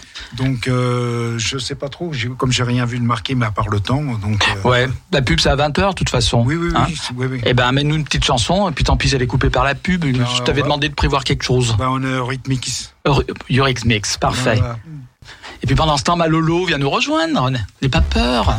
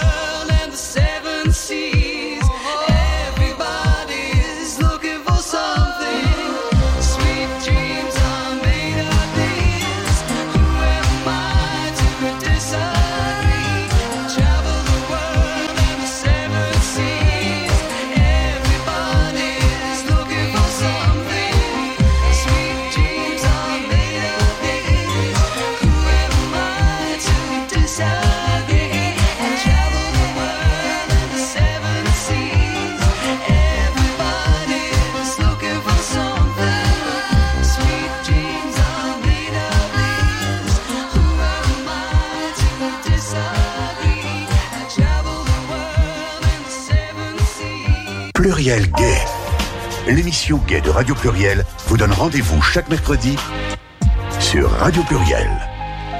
Merci de nous retrouver pour cette deuxième heure avec Laurence qui vient de s'installer. Bonsoir ma petite Laurence. Pardon pas de retour, je sais pas ce qui ben moi non plus, j'ai pas de retour. Mais regarde Non, Bernard, en fait, il est au téléphone, il s'occupe plus de nous comme d'habitude. Voilà, on est là, on est en live. Et ben c'est pas grave. Voilà, il est en train d'appeler. Il est en train d'appeler Marie Marie Kirsten. On avait dit qu'on Ouais, allait ça. avoir donc euh, avec euh, euh, donc la revue Well Well Well qui vient de paraître faire paraître son quatrième numéro. Ouais. dérange pas Ça fait rien. hein? Il y a peut-être plein de microbes. pied. Ouais, oh, bah, tu sais au point où j'en suis. Moi, je suis une vraie centrifugeuse à virus depuis le temps. C'est C'est bon, on est. C'est rassurant. Alors, on est, en- c'est bon, nous avons Marie Kirsten en ligne. Donc, normalement, si tout va bien, Oui. nous avons, J'espère. oui, Oui. nous avons Marie Kirsten. Marie Tout à Kirchner. fait. Elle est là. Ah. C'est pas la première fois que nous l'avons d'ailleurs. Ah. Elle a Oui, déjà. oui. oui. Oui. Ouais.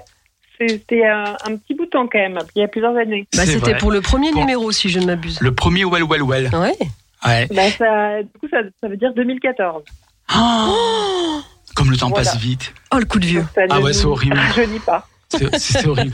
Alors merci en tout cas d'avoir accepté notre invitation et puis je vais vous laisser entre les mains de Laurence. Oui, alors, bah, Marie, déjà, merci d'avoir accepté de, de faire l'interview pour le numéro 4 euh, de Well Well Well, donc. Euh, Bah, tu- Merci pour l'invitation. bah, c'est normal. Ouais, punaise, j'avais pas réalisé. 2014, le numéro 1. Ouais. C'est fou, ça. On peut dire que les, les numéros sont rares quand même. hein, Oui, Les, Ouais. les numéros sont rares. Tout à Ouais. fait. tout à fait. On, on se fait désirer. c'est ça.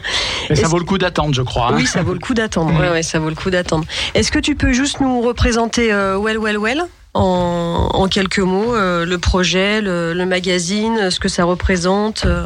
Tout à fait, ouais. Bah, Well Well, c'est une euh, revue lesbienne euh, qui est distribuée en librairie. Donc ça coûte euh, concrètement ça coûte 15 euros et vous pouvez la trouver dans certaines euh, librairies.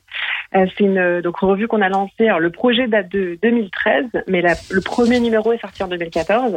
Euh, C'était vraiment ce moment où il y avait euh, bah, où il y avait eu tous les débats sur le mariage, sur la PMA et en fait il y avait ce, ce truc très bizarre où en même temps les, les médias euh, grand public euh, et notamment les médias hét- hétéros, on va les appeler comme ça, euh, Mhm. parlaient beaucoup de nous. Euh, mais souvent, c'était des articles faits par des journalistes qui connaissaient pas très bien ces sujets-là, qui disaient beaucoup de conneries, et en plus qui donnaient très peu la parole aux premières euh, concernées et eux et, et Mm. euh, et voilà, et il y avait plus, et surtout il y avait plus aucun média lesbien. En fait, ils avaient tous fermé. Donc il y avait Tétueux, dont je m'occupais auparavant, qui était le site lesbien de Tétueux, qui venait de fermer. La dixième muse avait fermé. Euh, Lesbien Magazine, qui avait quand même duré 30 ans, avait aussi mis la clé sous la porte. Et donc il y avait vraiment comme un grand vide. Et donc bah, j'ai eu euh, l'envie de lancer une, une revue lesbienne. Donc j'ai recontacté pas mal de journalistes avec qui j'avais bossé euh, à Tétueux, et on a, on a euh, lancé ça. Voilà. Et donc c'est une revue qui est très, euh, qui parle beaucoup de culture, mais pas que aussi. Bon, évidemment, des thématiques plus euh, société, qui est aussi beaucoup sur euh, l'histoire des lesbiennes. Mhm. Voilà, et c'est vraiment des longs articles, ce que des fois on appelle un peu le, le slow journalisme. Donc des, des, c'est vraiment le- la belle revue avec des belles photos, des dessins, ce que tu peux euh, lire euh, le, dimanche avec euh, ta copine euh, et ton chat euh, sur le canapé. Ton chat. oh, le cliché, Marie. Ouais. Pardon, pardon, ton chien. Et Laurence, elle a un chien. J'ai un chien. D'ailleurs, on le salue, Guy, si tu nous écoutes. Je pense pas qu'il nous écoute, mais c'est gentil. Euh, oui, alors du coup, euh, il y avait, il y avait un risque quand même. Est-ce que tu peux préciser, euh, c'est du, vous- toutes celles, toi et toutes celles qui participaient à Well Well Well, Ouais. vous avez un travail à côté. Euh, effectivement, la, le- la difficulté de la presse lesbienne, Mm. euh, c'est que c'est une presse qui est très compliquée à financer, qui est en général jamais financée. En fait, qui, en- la plupart du temps, dans, dans- on va pouvoir en, en reparler, euh, mais dans l'histoire en France, ça a toujours été du bénévolat. Donc effectivement, c'est quelque chose qu'on fait de manière bénévole, d'où le fait que on y a- un rythme de parution qui est si irrégulier, euh, parce que ben en fait, on fait euh, well well well à côté euh, d'un autre travail qui nous permet de vivre. Donc, Mm. On fait ça le week-end, le soir, et ça prend beaucoup de temps.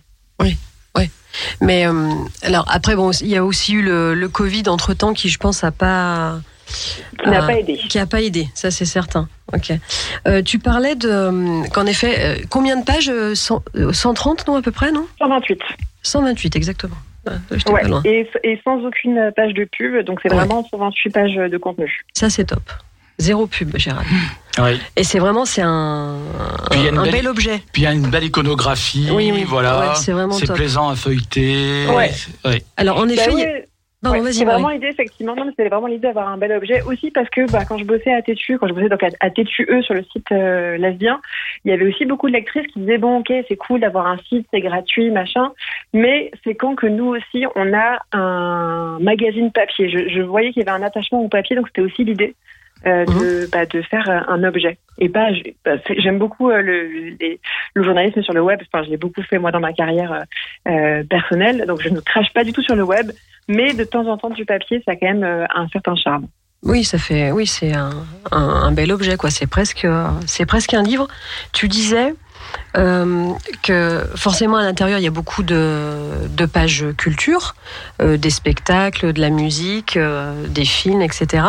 Moi, je trouve que là, il y a une, quand même une, une bonne part faite à- au, au débat de société. Il y a vraiment plus de dossiers, je trouve. Euh, et moi, c'est en ça aussi que j'aime euh, que j'aime le magazine. Bah, en fait, alors, culture, c'est parce que tous les longs, grands interviews qu'on fait, c'est des artistes. Enfin, la couve est systématiquement une artiste, en fait. Mhm. Il y a vraiment cette envie de dire, bah, il y a plein de euh, euh, femmes euh, qui sont des artistes extraordinaires et qui sont pas assez mis en avant par la presse généraliste. Donc, c'est vraiment Oui. le truc de dire, on- nous, on a envie de les mettre en avant, de les mettre en couve, de faire des longues interviews. où Elles vont vraiment pouvoir euh, parler pas juste de la sortie de leur dernier album, mais vraiment de leur carrière, de ce qu'elles pensent, de leurs inspirations. Euh, et après, effectivement, dans chaque numéro, il y a un dossier qui est là où on trouve les thématiques société. Donc le premier, ben, c'était un retour, euh, forcément en 2014, c'était un retour sur le mariage pour tous et, et de faire un peu un bilan de tous les débats. Le numéro suivant, c'était sur la PMA. Mhm. Le numéro encore d'après, c'était sur le mi- militantisme lesbien, vraiment politique. Euh, et, euh, et le dernier, donc c'est sur bah, la presse lesbienne. Et justement, on explique un peu toutes les difficultés qu'il y a pu avoir euh, à travers l'histoire. Vous évoquez les anciens numéros revues, je pense à Lesbia, par exemple, vous en parlez. Ouais, tout à fait. Ouais, tout à fait. ouais. Mais tellement le dossier, il est vraiment super complet. C'est vraiment, c'est un, un pan de, un pan d'histoire en fait, Mhm, vraiment de. mhm, Bah, de- Moi, je me, suis, ouais, je me suis rendu compte que souvent, en fait, euh, les, notamment les plus jeunes lesbiennes, mais pas que, euh, on connaissait pas du tout ce qui s'était fait avant, ce qui est complètement normal parce qu'en fait, c'est pas quelque chose qu'on va t'apprendre à l'école, euh, c'est pas quelque chose que tes parents vont t'apprendre non plus parce qu'en général, ils sont hétéros et ils n'y connaissent rien du tout. Et donc, en fait, le, le seul endroit par lequel tu peux avoir cette information, en fait, c'est la presse lesbienne elle-même, euh, qui, euh, du coup, comme on l'explique dans le dossier, a toujours été euh, très compliquée. Enfin, il y en a toujours eu peu euh, c'est toujours euh, quasiment toujours des, des, des initiatives bénévoles qui euh, ne durent pas non plus euh, très très longtemps et qui finissent par s'essouffler. Donc voilà, on s'est vraiment dit, bah, c'est notre, euh, c'est important que nous on mette en lumière, notamment, c'est peu connu, mais vraiment dans les années 80, enfin fin des années 70 et, années 80, il y a vraiment eu un essor des revues euh, euh, féministes en général et notamment lesbiennes hyper important et qui a vraiment contribué à l'essor d'un mouvement lesbien euh, indépendant du, du mouvement féministe. Donc ça, c'est, on voulait Mm. vraiment revenir là-dessus. Et auto- autonome aussi par rapport au mouvement gay, je dirais. C'est Tout ça. à fait. Mm. Tout à fait. En fait, euh, je trouve qu'il y, a- il y a vraiment eu un, un changement à partir des années, enfin ouais, oui, des, des années 80 où vraiment les, les lesbiennes se sont dit, elles, elles, elles ont fait partie du mouvement féministe, elles ont aidé au mouvement féministe, mais alors c'est mon avis et je sais que c'est l'avis de, beaucoup d'entre elles. euh, au final, elles n'ont pas vraiment été remerciées. Elles ont participé au mouvement féministe, mais elles ont été un peu mises à part. On parlait des femmes en règle générale, ce qui était très bien. Et du coup, j'ai l'impression que ça a été une nouvelle étape dans le militantisme euh, lesbien. Et hum, je trouve que c'est intéressant de se démarquer comme ça. Mais après, quand on lit le dossier, on s'aperçoit, moi par exemple, quelque chose que j'ignorais. En fait, la presse lesbienne, elle existe alors aux États-Unis, mais euh, depuis les années 50. Alors, bien sûr. Euh, de manière euh, cachée, Ouais. complètement anonyme, un Ouais. peu. euh, Déto- euh, Détourné, un petit peu crypté ou. non, pas forcément crypté, mais Ouais. vraiment la. Il y avait un magazine, un magazine lesbien américain où elles avaient le nom des abonnés caché presque sous scellé Et il y avait que deux personnes, c'est ça, Marie, je me trompe pas? Ouais, ouais, c'est ça. C'est, bah, tu parles du journal de Ladder. Ouais, c'est ça. C'est édité par les Daughters of Abilities, qui est vraiment ouais, la, la, la, la grosse asso euh, euh, lesbienne des années Mm. 50. Et effectivement, elles avaient. euh, donc au départ, c'est le petit bulletin de l'asso. Et en fait, le, le journal vraiment se développe. Donc on revient sur toute cette histoire. Et comme tu dis, bah, voilà, c'est vraiment. Bah, en fait, à, l'époque, en fait, il y avait ce risque pour les abonnés. En fait, on était entre guillemets fichés comme Mm. étant lesbiennes, puisque étant abonnés à, à cette revue-là. Donc c'est sûr que c'était elles faisaient hyper gaffe euh, à, à, voilà, à ce que, ce que le- la liste soit bien gardée. Il y a ce qui est, je trouve, euh, ce qui est bien aussi dans le dossier. Bon, après, on, on va dans les années 80. Il y a une interview de Catherine Gonard, Oui. qui est la créatrice de, de Lesbia Magazine. Alors c'est pas la créatrice, mais Ah. elle a été, euh, elle est arrivée euh, en cours de route, mais elle a été rédactrice en chef pendant un, un bon bout de temps. D'accord, ok. Euh, ce, qui, ce que je trouve intéressant, c'est que dans le dossier sur, euh, sur la presse lesbienne, c'est qu'on voit vraiment euh, les différentes étapes. En fait, il y avait... de- de- des- je parle d'étapes dans le militantisme. Euh, tu dis si tu es d'accord avec moi ou pas, Marie. Euh, Ouais. Il y avait d'abord, si on part vraiment du début des années 50, il y avait euh, un esprit communautaire quand même qui était fort, mais qui restait forcément euh, caché, très discret. On fait pas de vagues, pas de révolution, ce qui a un peu énervé certaines qui étaient un peu plus radicales et qui voulaient dire mais euh, on n'a pas à rentrer dans dans un moule, on veut pas ça. Après, ben, il y a ce que je disais tout à l'heure, le militantisme euh, lesbien qui s'est un peu fondu dans le militantisme féministe, mais après il y a eu vraiment un militantisme lesbien pur et dur Oui. qui vraiment qui s'affirme. Oui, parce que je pense que les filles, par exemple, qui étaient au phare, le fameux phare, le Front Mhm. d'action révolutionnaire, à un moment donné, elles en ont eu un peu marre, en fait, des mecs, quelque part, en disant vous prenez la parole tout le temps, vous phagocytez tout, et c'est toujours vos problèmes, et nous, on est à part. Et je crois qu'à ce moment-là, il y a eu, euh, je me trompe pas, Marie, hein, dans cette. Ouais, euh, c'est ça, c'est ça. Bah, elles, elles l'ont raconté effectivement que. Que, bah, en fait, on, on- souvent, on on c'est quelque chose qui, qui est peu dit, je trouve, donc on va en profiter pour le dire, c'est que le phare, à la base, c'est quand même essentiellement des femmes. Oui. Et Alors, c'est vrai qu'on a une base très masculine. Ouais. Donc, Initialement, c'est essentiellement des femmes et qui, effectivement, se barrent hyper vite parce que dès que les mecs arrivent euh, euh, en masse, elles sont complètement. euh, on leur coupe la parole. Enfin, elles ont vraiment affaire à des comportements machos. En tout cas, c'est ce qu'elles ont dénoncé. Donc, elles claquent la porte et c'est là où elles créent les, les Gouines Rouges. Qui, qui est à la fois une réponse euh, bah, du coup au sexisme euh, des, de certains gays qu'elles ont pu côtoyer et aussi une réponse à des euh, remarques lesbophobes qu'elles ont pu entendre au sein du MLF où des femmes hétéras ont vraiment pu avoir des, des remarques déplacées ou un peu de la curiosité un peu malsaine.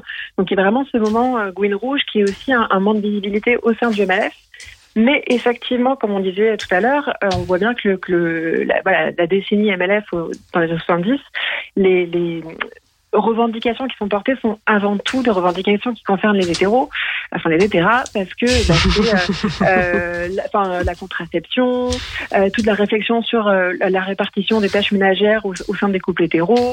Enfin, après, il y a évidemment la question des, violences sexuelles qui peuvent au- aussi concerner les, les lesbiennes. Mais voilà, il y a- vraiment un, un très fort focus sur des sujets très hétéros. Et finalement, toutes les revendications qu'il pourrait y avoir pour les lesbiennes, on les met complètement de côté.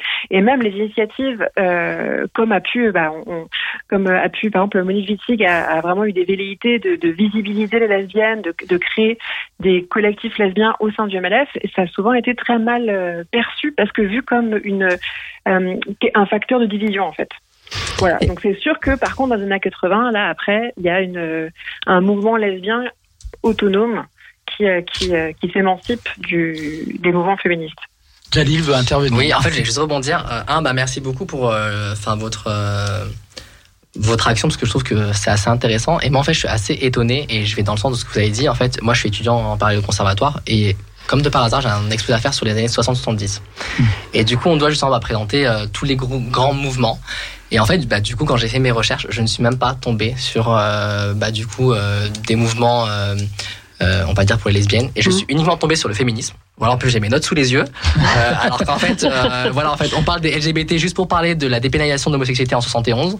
Euh, et, et en fait, on parle même pas, en fait, je trouve qu'en termes de visibilité, même sur les photos qui sont disponibles ou même sur les relais, par exemple, Wikimedia et d'autres, en fait, on parle très peu. Et en fait, limite, on occulte, en fait. Et je trouve ça bien de rappeler que dans l'histoire, bah, en fait, il y a, en fait, il y a toujours euh, une version qui est racontée et une réalité qui est souvent occultée. Et c'est vrai que c'est dommage qu'on mette pas assez en avant. Et en tout cas, merci parce que je vais pouvoir mettre en avant, euh, bah, du coup, euh, bah, les faits importants des lesbiennes euh, dans le passé. Ouais. Voilà, merci. Faudra acquérir le numéro 4 Merci, euh, voilà. Well, Well, Et- Well.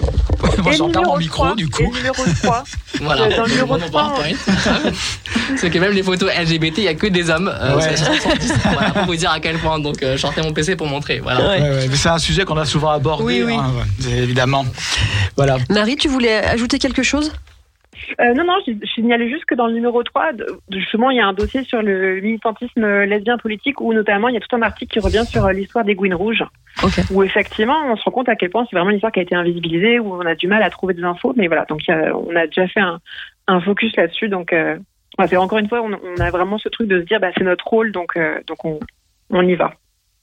Et pour faire, alors, je sais pas si c'est vraiment pour faire suite au dossier, mais plus pour faire suite euh, au militantisme euh, lesbien. Euh, on peut, je pense qu'on peut parler. Il y a des femmes, des militantes qui sont allées encore plus loin. Euh, alors ça, pour le coup, je ne savais même pas que, ça existait. Alors, ça existe encore un peu. Mais ça, ça existait il y a euh, 20, 30 ans, ouais, 30, euh, 40 ans en arrière. Vous avez fait un dossier qui s'appelle Les champs des possibles. Tout à fait, ouais, bah, sur euh, les terres de femmes. euh, Voilà. Monté, ouais, monté par euh, des groupes de, de lesbiennes euh, féministes qui décident euh, bah, de quitter la ville et de vraiment s'installer, qui, qui retapent une vieille ferme et qui vivent ensemble. Et donc effectivement, on raconte toute toute cette histoire-là. Effectivement, on, on connaît moins bien ce qui s'est fait en France. Souvent, on, fait- on connaît un peu plus. Euh, ce qui a été fait aux États-Unis parce qu'il y a un peu plus de visibilité. Donc, euh, on, on raconte cette histoire-là et, et des fois un peu aussi les déceptions qu'il y a pu avoir euh, dans ces dans ces projets. Oui, parce qu'on voit, en fait, il y a une sorte de. Donc, c'était, euh, pour résumer, euh, vivre ensemble. Euh, il y a une sorte d'inclusivité comme ça, d'autonomie et surtout de refus, en fait, de vivre dans le monde patriarcal, quoi, dans la société capitaliste et patriarcale. Et c'est c'est un idéal, en fait, qui n'a pas. hum, malheureusement euh, forcément abouti à quelque chose après bon il y a des hum, il y a aussi après malheureusement euh, les euh, le- la nature, on va dire, de fait, il y a des, des femmes aussi bah, qui sont décédées, qui, voilà, d'autres. euh, Oui, Euh, après, je pense que ça a quand même, il y a quand même eu des projets qui ont existé, des personnes qui ont vécu ensemble. Je pense qu'il ne oui. pas euh, minimiser. Mais après, c'est sûr que tout n'est pas idéal. euh, mais je pense que c'est un projet qui intéresse encore aujourd'hui beaucoup de jeunes euh, queer euh, qui Mm. ont un peu envie, voilà, justement, de, bah, de, de se barrer euh, de, Mm. ou de Paris ou de Lyon ou de je ne sais quelle grande ville et qui ont envie d'aller avec euh, des potes ou euh, des ex ou des amantes, euh, comme ça, euh, fonder euh, un un habitat collectif. Donc je pense que c'est quand même une histoire qui peut avoir aussi un écho aujourd'hui assez fort. Ah oui, complètement. Bah, en plus, je pense, enfin, euh, je pense que mine de rien, euh, depuis le, le Covid, euh, je pense qu'il y a quand même beaucoup Ouais. de gens qui sont, voilà, qui sont recentrés sur eux, qui sont remis en question, qui ont questionné, euh, c'est quoi vraiment nos priorités, etc. Donc, euh, euh, oui, je suis d'accord avec toi. Je pense que, bah, d'ailleurs, il y a quand même encore, à la fin de l'article, il y a quand même encore l'espoir. Il y a encore une communauté. Alors, tu me dis si je me trompe, mais il y a une communauté en France qui, qui existe encore depuis le début des années 2000, si je me trompe pas. Euh, ouais, il y en a même plusieurs. Hein, il y en a même Ouais. plusieurs. Donc, euh, ouais, ouais. Ça te dirait, Gérald, toi, de vivre avec tes semblables en autonomie euh Oui, oui, oui, oui. De- Ouais. Sans être coupé complètement du monde extérieur, évidemment, sans Ah. créer une bulle complète, mais euh, oui, oui, que ce soit, oui. Moi, je trouve ça intéressant qu'à un moment donné, euh, euh, les règles du jeu soient les nôtres, quoi. Qu'on ne Mmh, va- on va pas ouais, subir les ça. règles des jeux, du jeu des autres. Voilà, Voilà. être obligé de subir un Mhm. système Mhm. parce que c'est le système, on n'est pas, ouais, on n'est pas Mhm. forcément obligé de le subir, quoi, si ça nous convient pas. Mais c'est clair. Euh, Est-ce que euh, tu peux nous parler un peu de la couverture, le Oui. choix de de Roxane Gay pour la, Roxane couv- ouais, pour la couverture? Euh, ouais, bah, bah, pour ceux qui la connaissent pas, c'est une autrice américaine euh, bisexuelle euh, qui est mariée à une femme et qui a écrit alors, plusieurs best-sellers, mais notamment un, un livre qui s'appelle Bad Féministe, Mhm. qui est en fait une compilation d'essais, et un autre qui s'appelle Hunger. Euh, où elle revient notamment sur la question de, de grossophobie. Et euh, bah, elle est hyper, euh, enfin nous on l'aime beaucoup, elle est hyper intéressante. Euh, elle a vraiment ce, Ouais, une, voix très intéressante et aussi elle est, elle est vraiment fascinée par la pop culture. Elle, elle consomme Mhm. beaucoup de pop culture Euh, et donc c'est assez intéressant, je trouve, ce- ce- qu'elle soit en même temps une, une très grande écrivaine, en même temps très à l'aise avec la pop culture. Euh, elle décomplexe vraiment beaucoup les gens. Elle a aussi euh, euh, écrit un, un des tomes de, de, de- des comics dérivés de, de Black Panther, Mhm. où euh, il y a des, des héroïnes, euh, des femmes noires, bisexuelles, qui s'aiment. Enfin, il y a beaucoup de choses qu'on qu'on aime beaucoup dans son œuvre. Et euh, et elle a accepté, elle a accepté facilement l'interview? Ça s'est déroulé comment? Elle a accepté, ouais. Après, c'est c'est- dans ces cas comme ça où ça a été un peu compliqué par le Covid, parce que du coup, elle était euh, aux États-Unis. À l'époque, c'était pas vraiment possible euh, de de faire euh, l'aller-retour. euh.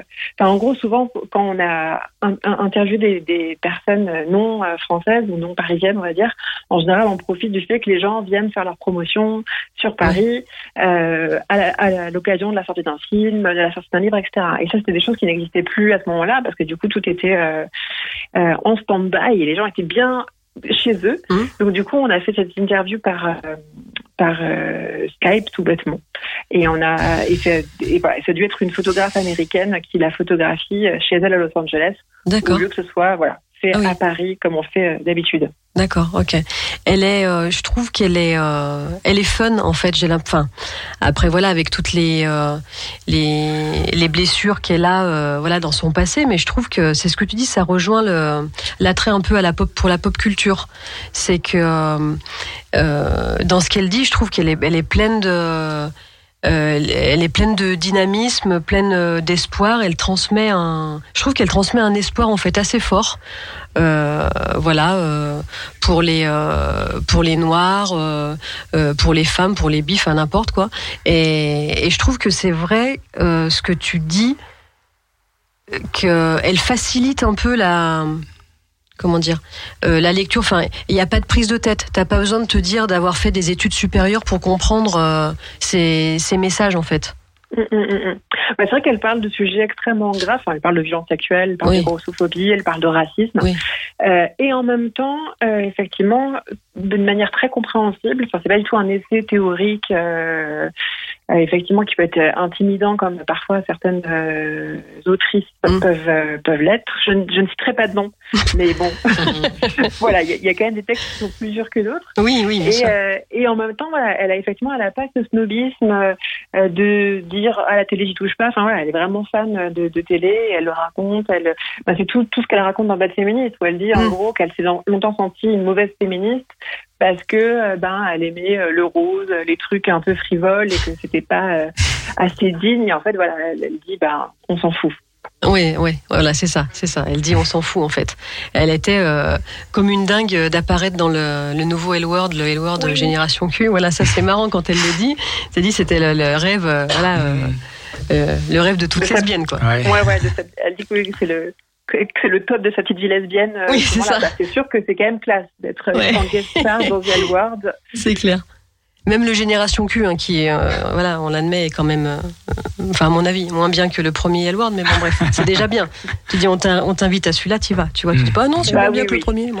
Je fais pas la bouche. Et ouais, c'est ça. C'est ça. Euh, alors, qu'est-ce qu'on souhaite pour, pour la suite de Well Well Well, un numéro 5, forcément? Alors déjà, déjà, j'ai envie de dire, déjà, on est encore dans le numéro 4 qui vient de sortir. Il vient juste de sortir, c'est vrai. Il est sorti en mars, hein, c'est Fin ça mars, ouais. Mm. Ouais, elle est sortie le 16 mars. Euh, pour info, on, on est auto, hein, je l'ai pas dit, mais c'est vrai que comme on est, bah, il y a tout ce problème de c'est bénévole, c'était assez compliqué euh, financièrement, donc nous on est autodiffusé.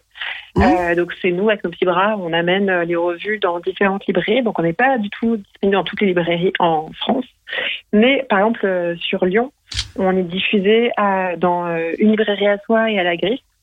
Donc on peut nous trouver et c'est aussi euh, le, le- les différents numéros, le dernier mais aussi les précédents, sont, sauf le numéro 1 qui est en rupture de stock depuis très très longtemps, elles sont euh, aussi euh, peuvent être achetées euh, via notre site assez facilement par internet. Donc même si vous êtes au fin fond du Texas ou je ne sais où, vous pouvez De la acheter Creuse. De la Creuse. ouais. Non, ça, ça c'est pas très loin non plus. Mais ça va. Mais voilà, c'est pour dire que bah, déjà, il y a- enfin, là, on est quand même en train, déjà en train de, de encore de, de travailler là-dessus, parce que du coup, c'est tout un boulot en fait, Oui, d'acheminer les revues, euh, bah, de faire que cette revue-là rencontre euh, rencontre son public. Ok.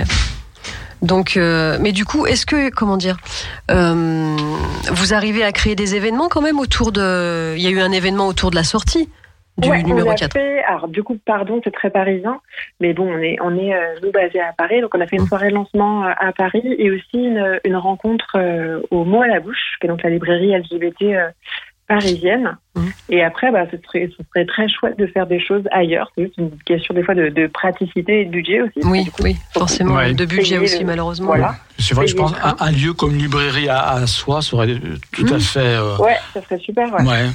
Ce serait bien. Ou même une librairie comme le Bal des Ardents. euh, le bal des ça. Ardents, la griffe, oui, il y en a plein Ouais, qui seraient, ouais, qui qui seraient seraient tout à complètement fait, euh, euh, open. ok pour faire un événement Ah oui, autour de ça. complètement, ouais. Mm. Ouais, Il y ouais. a- il y a un petit peu de publicité sur les réseaux aussi pour permettre au public intéressé de rencontrer finalement, de retrouver ce. ouais.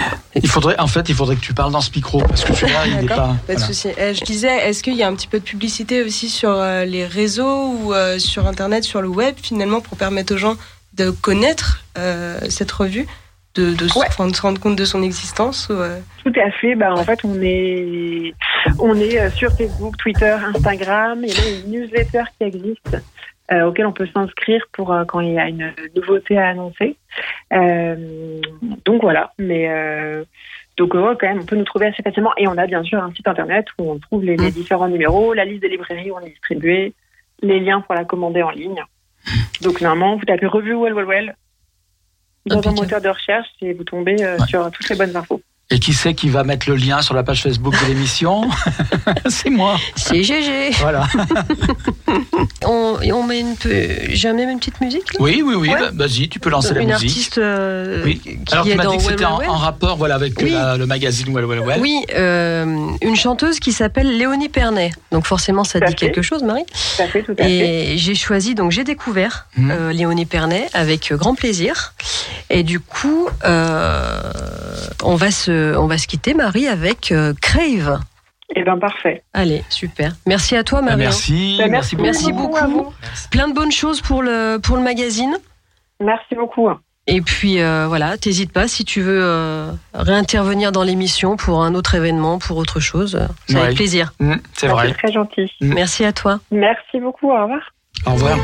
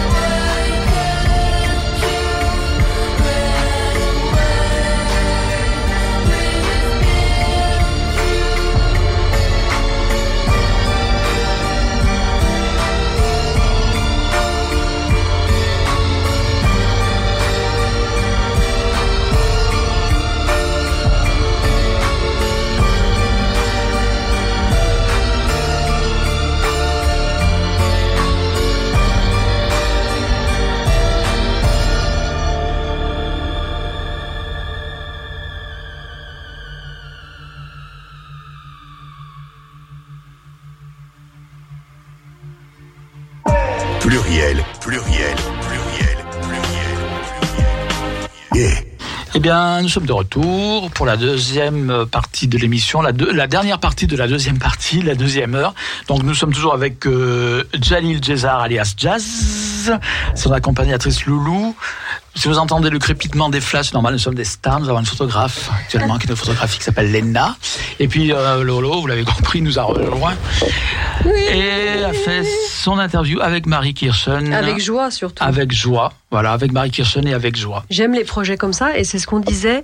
Euh, c'est vraiment. Alors, elles sont bénévoles. Bon, après, elles viennent toutes quand même du journalisme, du graphisme, etc. Elles savent. euh, c'est leur domaine quand même. Mais c'est vraiment. euh, c'est du travail de pro. Euh, pas rémunéré et je trouve ça très triste et c'est ce que disait Marie au début de l'interview c'est que la presse euh, la presse déjà en règle générale connaît de grosses difficultés depuis euh, de nombreuses années alors la presse lesbienne en plus c'est très compliqué de trouver des sponsors etc et c'est bien dommage Oui, parce que la presse lesbienne subit finalement toujours la même chose euh, par rapport à la presse gay, finalement têtue, qui a des publicités, qui a de l'argent, etc. Enfin, on, toujours, on revient toujours à la même chose. hein.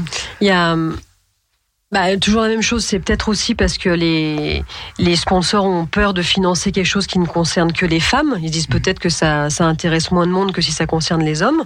Donc au final, les gays, même s'ils sont gays, vu que c'est des hommes, ils sont toujours mieux lotis que les lesbiennes. c'est quand même incroyable. Ouais.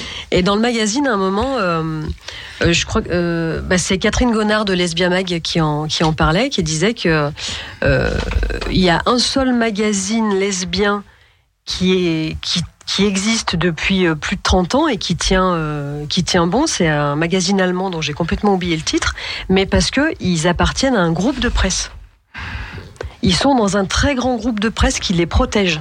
Donc ils ont de l'argent pour alors les, ils disent les abonnements sont en baisse, c'est toujours compliqué parce que c'est la presse en, règle- en règle générale, mais ils, ils appartiennent à un grand groupe de presse.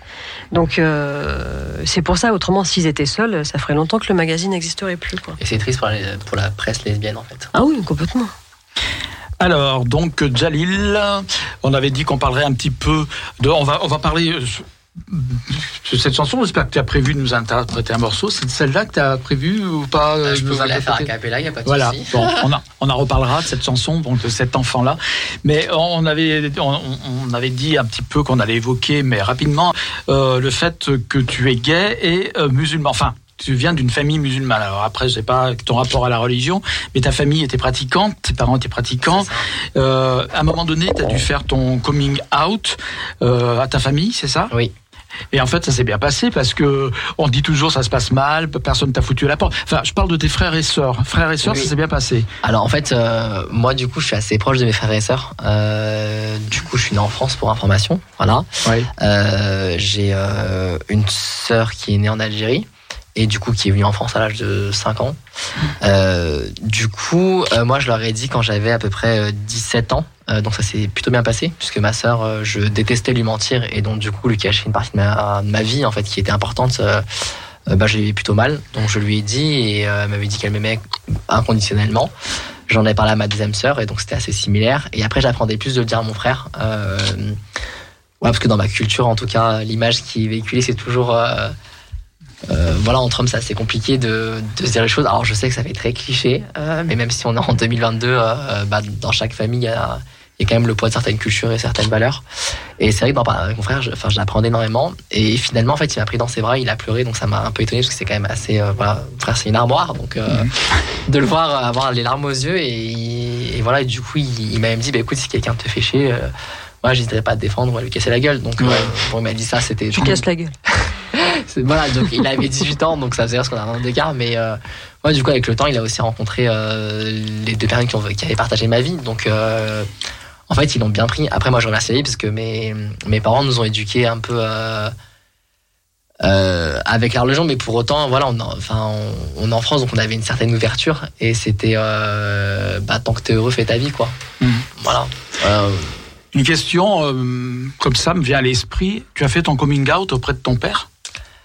Alors j'en ai pas eu besoin euh, Mhm. parce qu'en fait il m'a mis à la rue qu'on se parlait pas. Et en fait mon père en fait j'étais pas voulu donc il mettait souvent à la rue. Quand j'avais 11 ans il, vou- enfin, il a voulu se mettre à la rue. Donc en fait euh, on se parlait pas des fois pendant un an. Donc j'avais pas ce besoin de lui dire en fait. Mhm. donc finalement je l'ai pas dit mais il le savait.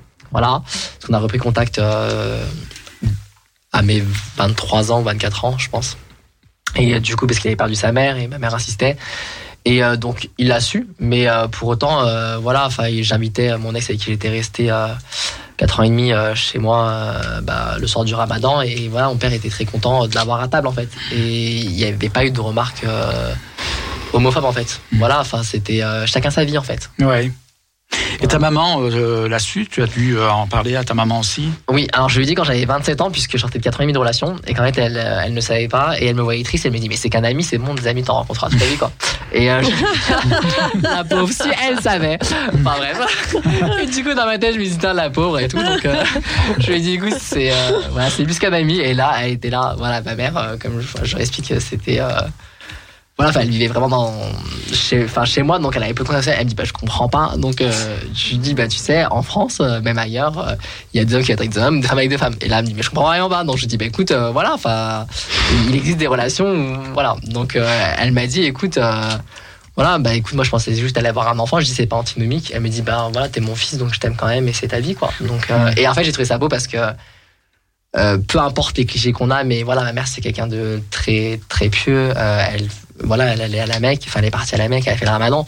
Et en fait, c'était tellement une ouverture. Et elle me dit waouh quoi. Enfin, ma mère, enfin personne ne peut nous renier pour ça parce que clairement, en fait, euh, on existe, on est là, on est sur terre, c'est qu'il y a une raison et on ne peut que nous aimer pour qui nous sommes et ça fait partie de qui nous sommes. Mais pour autant, j'avais de l'appréhension et je me suis dit, et ben même dans une famille où euh, éventuellement il y a des préjugés sur euh, le poids de la culture, et ben ils ont fait preuve d'ouverture et j'étais tellement, euh, voilà, moi je suis, enfin malgré l'inceste qui arrive dans ma vie, mais je m'estime tellement chanceux d'avoir eu euh, euh, sur ce chapitre-là, un enfin des soutiens quoi. Oui, Voilà, même mon frère euh, avec euh, son ex, euh, il était venu avec moi en boîte gay, quoi. Enfin, pour vous dire. Enfin, voilà, et on dansait avec mon ex, Ouais. c'est tellement drôle, quoi.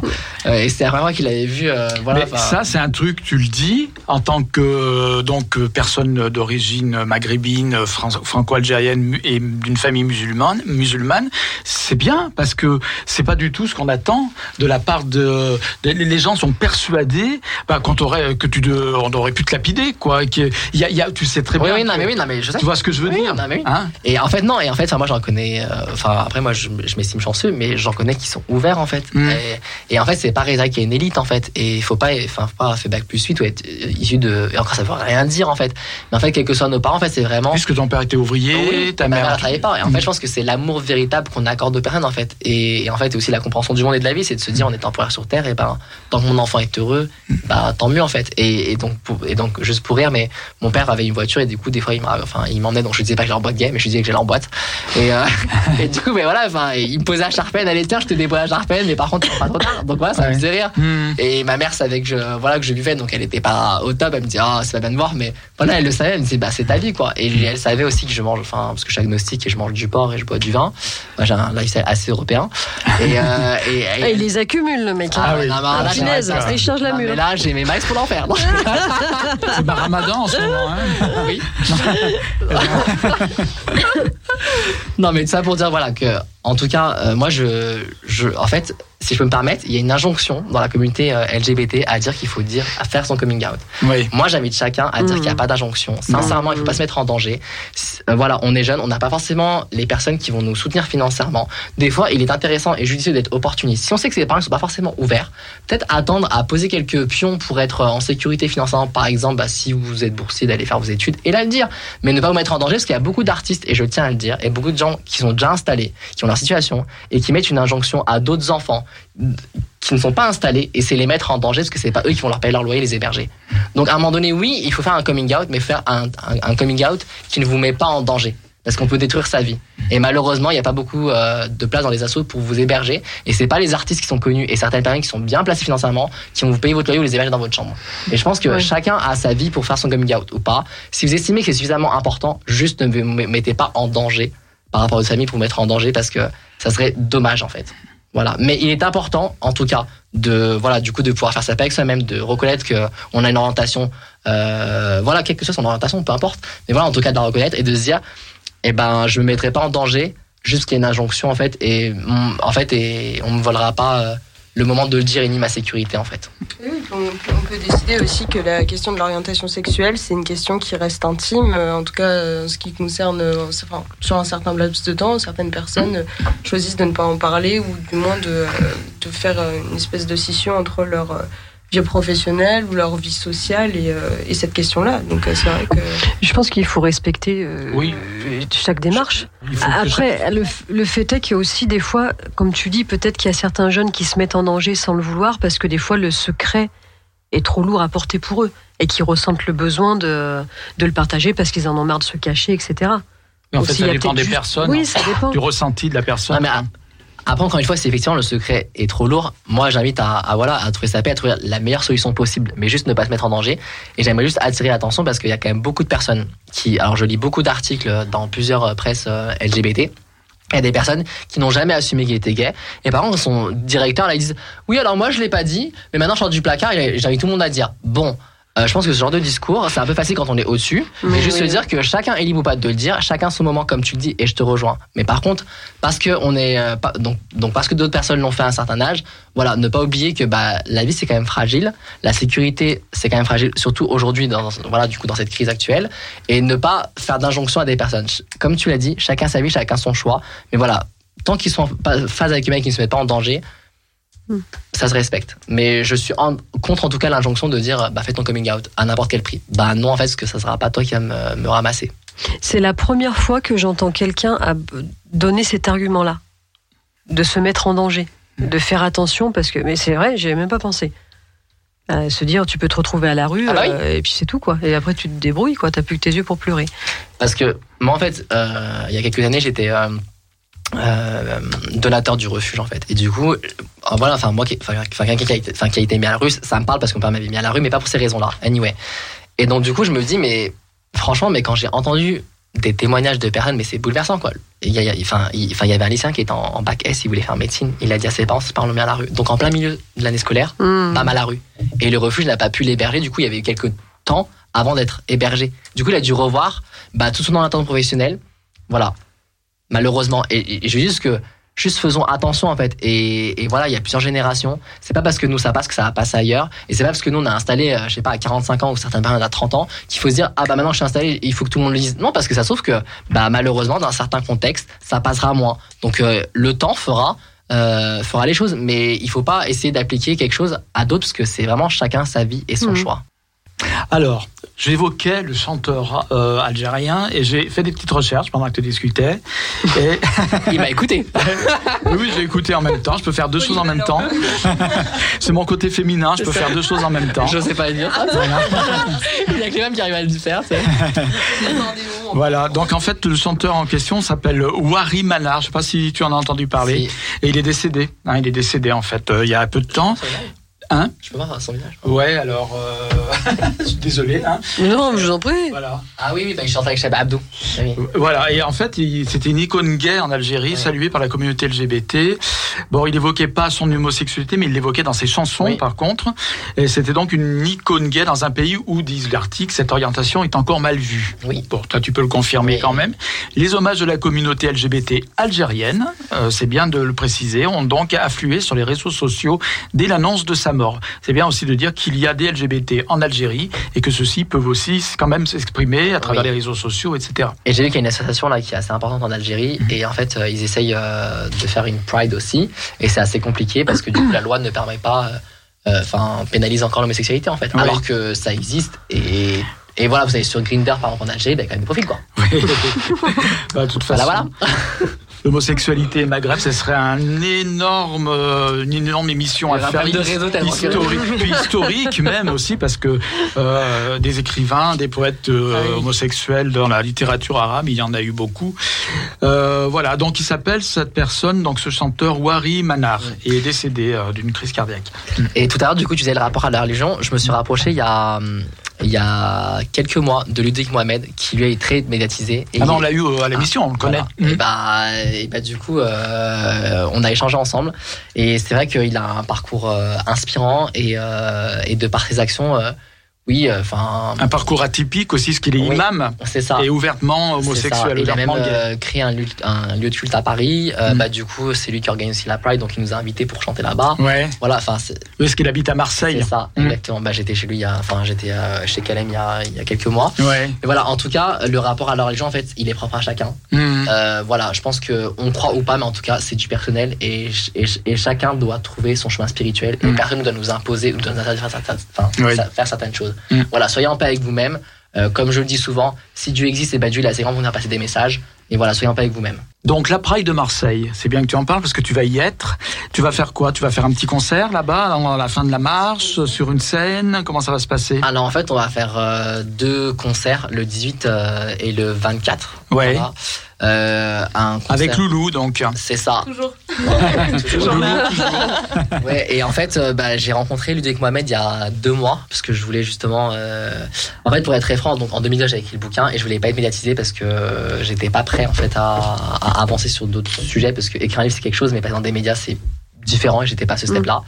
Et, et là, en fait, je m'étais dit, ma mère est partie, donc je suis temporaire sur Terre moi aussi. Et si ma voix peut aider d'autres, et ben je le fais. Et peu importe qu'on me reconnaisse ou pas, je- et puis qui veut être connu pour l'inceste, franchement.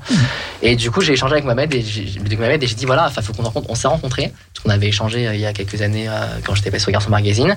Et je lui ai dit voilà, je veux mettre des actions. Et il m'a dit écoute, Jaïl, euh, moi j'ai le festival. euh, bah soit du coup tu peux venir échanger par rapport à ton livre ou je sais que tu chantes. Et il a, il a entendu mes chansons. Et il m'a dit voilà, enfin je, te- je te donne deux dates. Donc le 18 et 24. Et donc le 24 c'est sur un rooftop. Euh, Il y aura une à peu près 200 personnes, c'est un peu fermé. Et après le 18 c'est assez ouvert, donc on sera là-bas et vous êtes les bienvenus. Voilà, clairement. Et on va chanter euh, plein de musique, euh, voilà, du même style, accordéon, un peu, euh, voilà, des sujets que personne ne prend. Par exemple, ce qu'on s'était dit tout à l'heure. euh, Tout en restant dans le dansant, finalement, Ouais. aussi quelque chose qui est festif, quoi, parce que c'est quand même une fête. Exactement. Donc, euh, un message super positif aussi que tu fais passer avec Exactement. ça. donc il y aura le 18 et 24.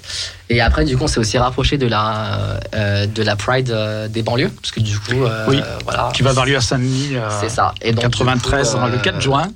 On espère qu'en 2023 on pourra y aller parce qu'on a échangé normalement en 2023 Mm. on fera la Pride voilà. Après il y a une autre date aussi euh, on va ouvrir le festival euh, de jazz à Cheverny parce que j'ai rédigé enfin j'ai composé une musique sur euh, la mort enfin le rapport à la mort et l'un des cofondateurs malheureusement nous a quittés et donc du coup je vais chanter avec euh, Loulou qui m'a accompagné au piano. Voilà, et euh, faire un discours sur euh, le rapport à la vie qui est urgent d'être dans le présent. Loulou, Pas le même esprit.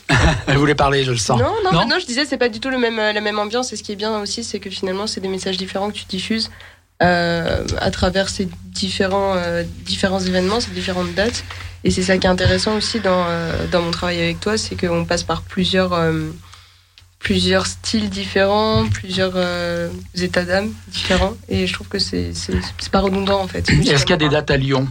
Ah ah Euh, alors pas en 2022 mais euh, il y en aura en 2023. Parce que quand même, c'est un artiste lyonnais et il n'y a pas de date à Lyon. Ça me choque Ouais, en fait, quelque part. euh, Je suis choqué. Ça, là. Non, mais euh, en fait, 2023, il y en aura. Voilà.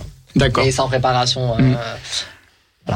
Il est possible qu'effectivement que euh, que- qu'on se retrouve à faire ça ou dans des restaurants. Ouais, euh, en fait, on va démarcher, mais. euh, Histoire de, voir. se roder aussi, de Ouais. s'habituer, de présenter au public, de faire des sortes de teasing d'une certaine manière. Mais... En fait, on voulait d'abord commencer euh, fin 2022 par des endroits plus euh, fermés, donc des bars ou en tout cas euh, LGBT. Voilà. Et donc, du coup, euh, à, à- à d'autres artistes qui aiment bien performer, je parle notamment des Transformistes et d'autres, en fait, on, on recherche justement des artistes qui peuvent chanter- danser sur nos musiques. Mhm. Voilà. Et donc l'objectif serait fin 2022, euh, du coup d'aller dans certains lieux dansants, voilà, avec beaucoup de joie. Et après, bah, 2023, euh, faire des scènes un peu plus, voilà, des festivals France et Europe, on verra.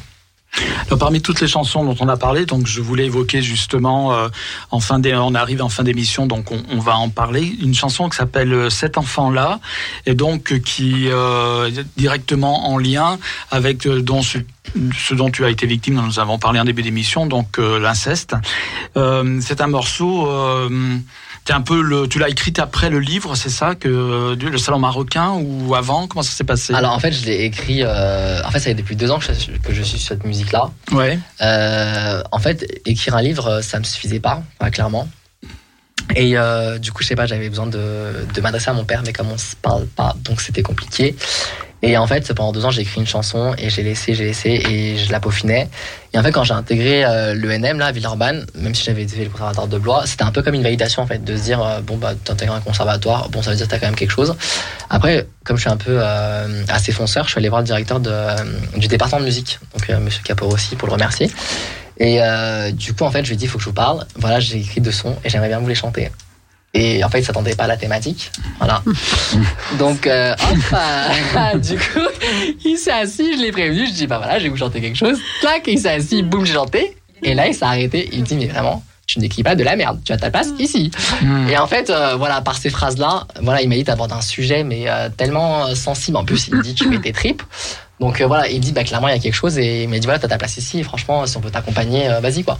Et ça, qu'en fait, ça m'a dépassé, puisque euh, l'objectif, c'est de la sortir au mois de novembre. Donc, je me, bah, j'ai rencontré, du coup, Léna en janvier, justement, sur le projet. Donc Léna en fait m'accompagne, donc la photographe qui est actuellement, en fait elle m'accompagne sur le clip. Et en fait l'objectif c'est un cadeau pour toutes les victimes et, toutes les personnes engagées. En fait on va faire défiler toutes les photos des personnes qui souhaitent mon- s'associer en fait à cette musique là sur le clip en, novembre. Et du coup ça sera médiatisé. Et l'objectif donc mal- malheureusement heureusement en fait elle, elle a déjà, elle est déjà sortie. Donc euh, bah du coup j'ai été médiatisé chez NRJ12 avec euh, Jean-Marc Morandini. Il y a deux semaines sur BFM TV Lyon euh, voilà et je remercie la Bible parce que du coup, ça m'a permis euh, d'être visible avant même euh, l'action. Et l'objectif, en fait, euh, il est clair. En fait, c'est qu'on parle jamais d'inceste dans les écoles, collèges, lycées. Et je veux que cette musique-là, en fait, elle soit étudiée en français et en musique, soit au collège ou soit au lycée, pour justement être une porte d'entrée sur cette thématique-là. Et dans chaque couplet que j'aborde, le premier, c'est un peu voilà le côté, bah, tu t'es fait abuser par ton père. Le deuxième, c'est bah, en fait, t'as trouvé la force et le courage pour aller en justice. Et le troisième, c'est bah, t'as tapé à l'intérieur pour rebondir, en fait. Et le refrain, cet enfant-là, il se relèvera.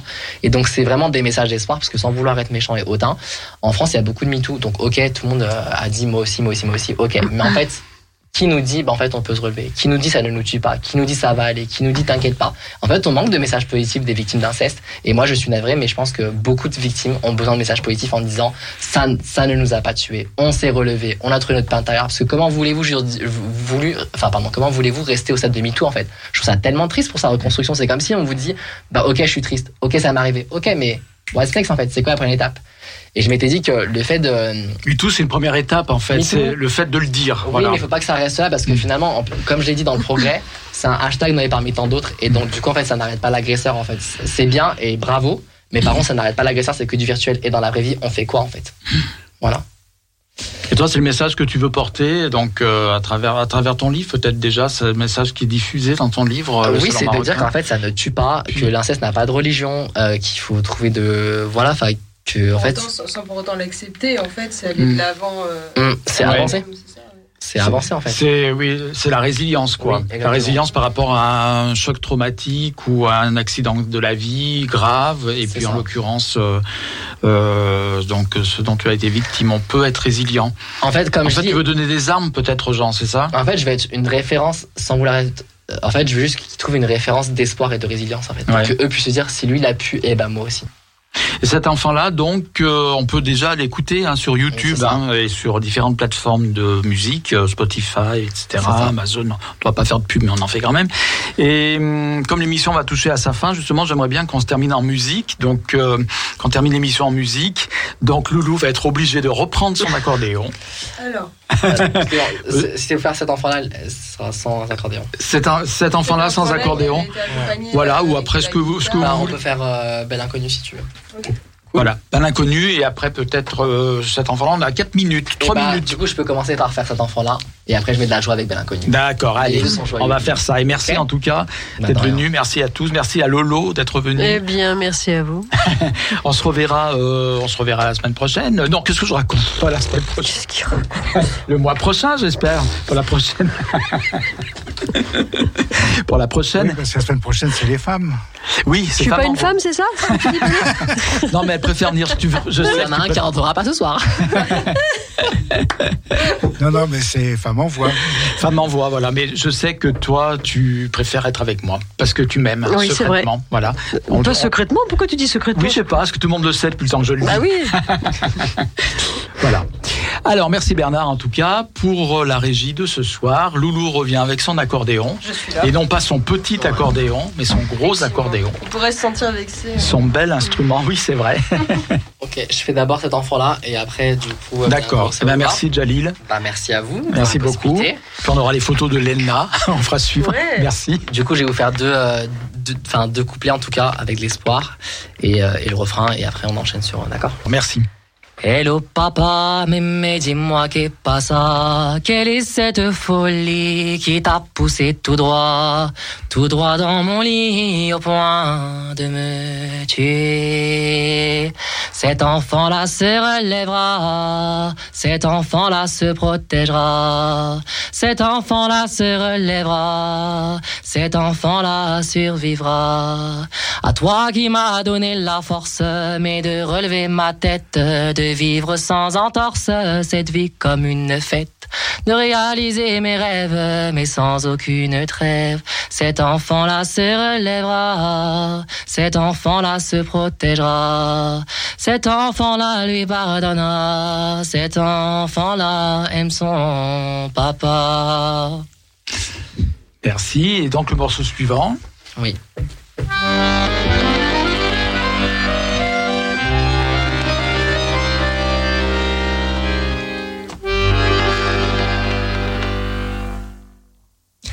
Partager mon amour avec lui au grand jour et le prendre par la main, que cet amour est sain face à la société sans peur d'être agressé. C'est un amour sincère, un amour dont je suis fier.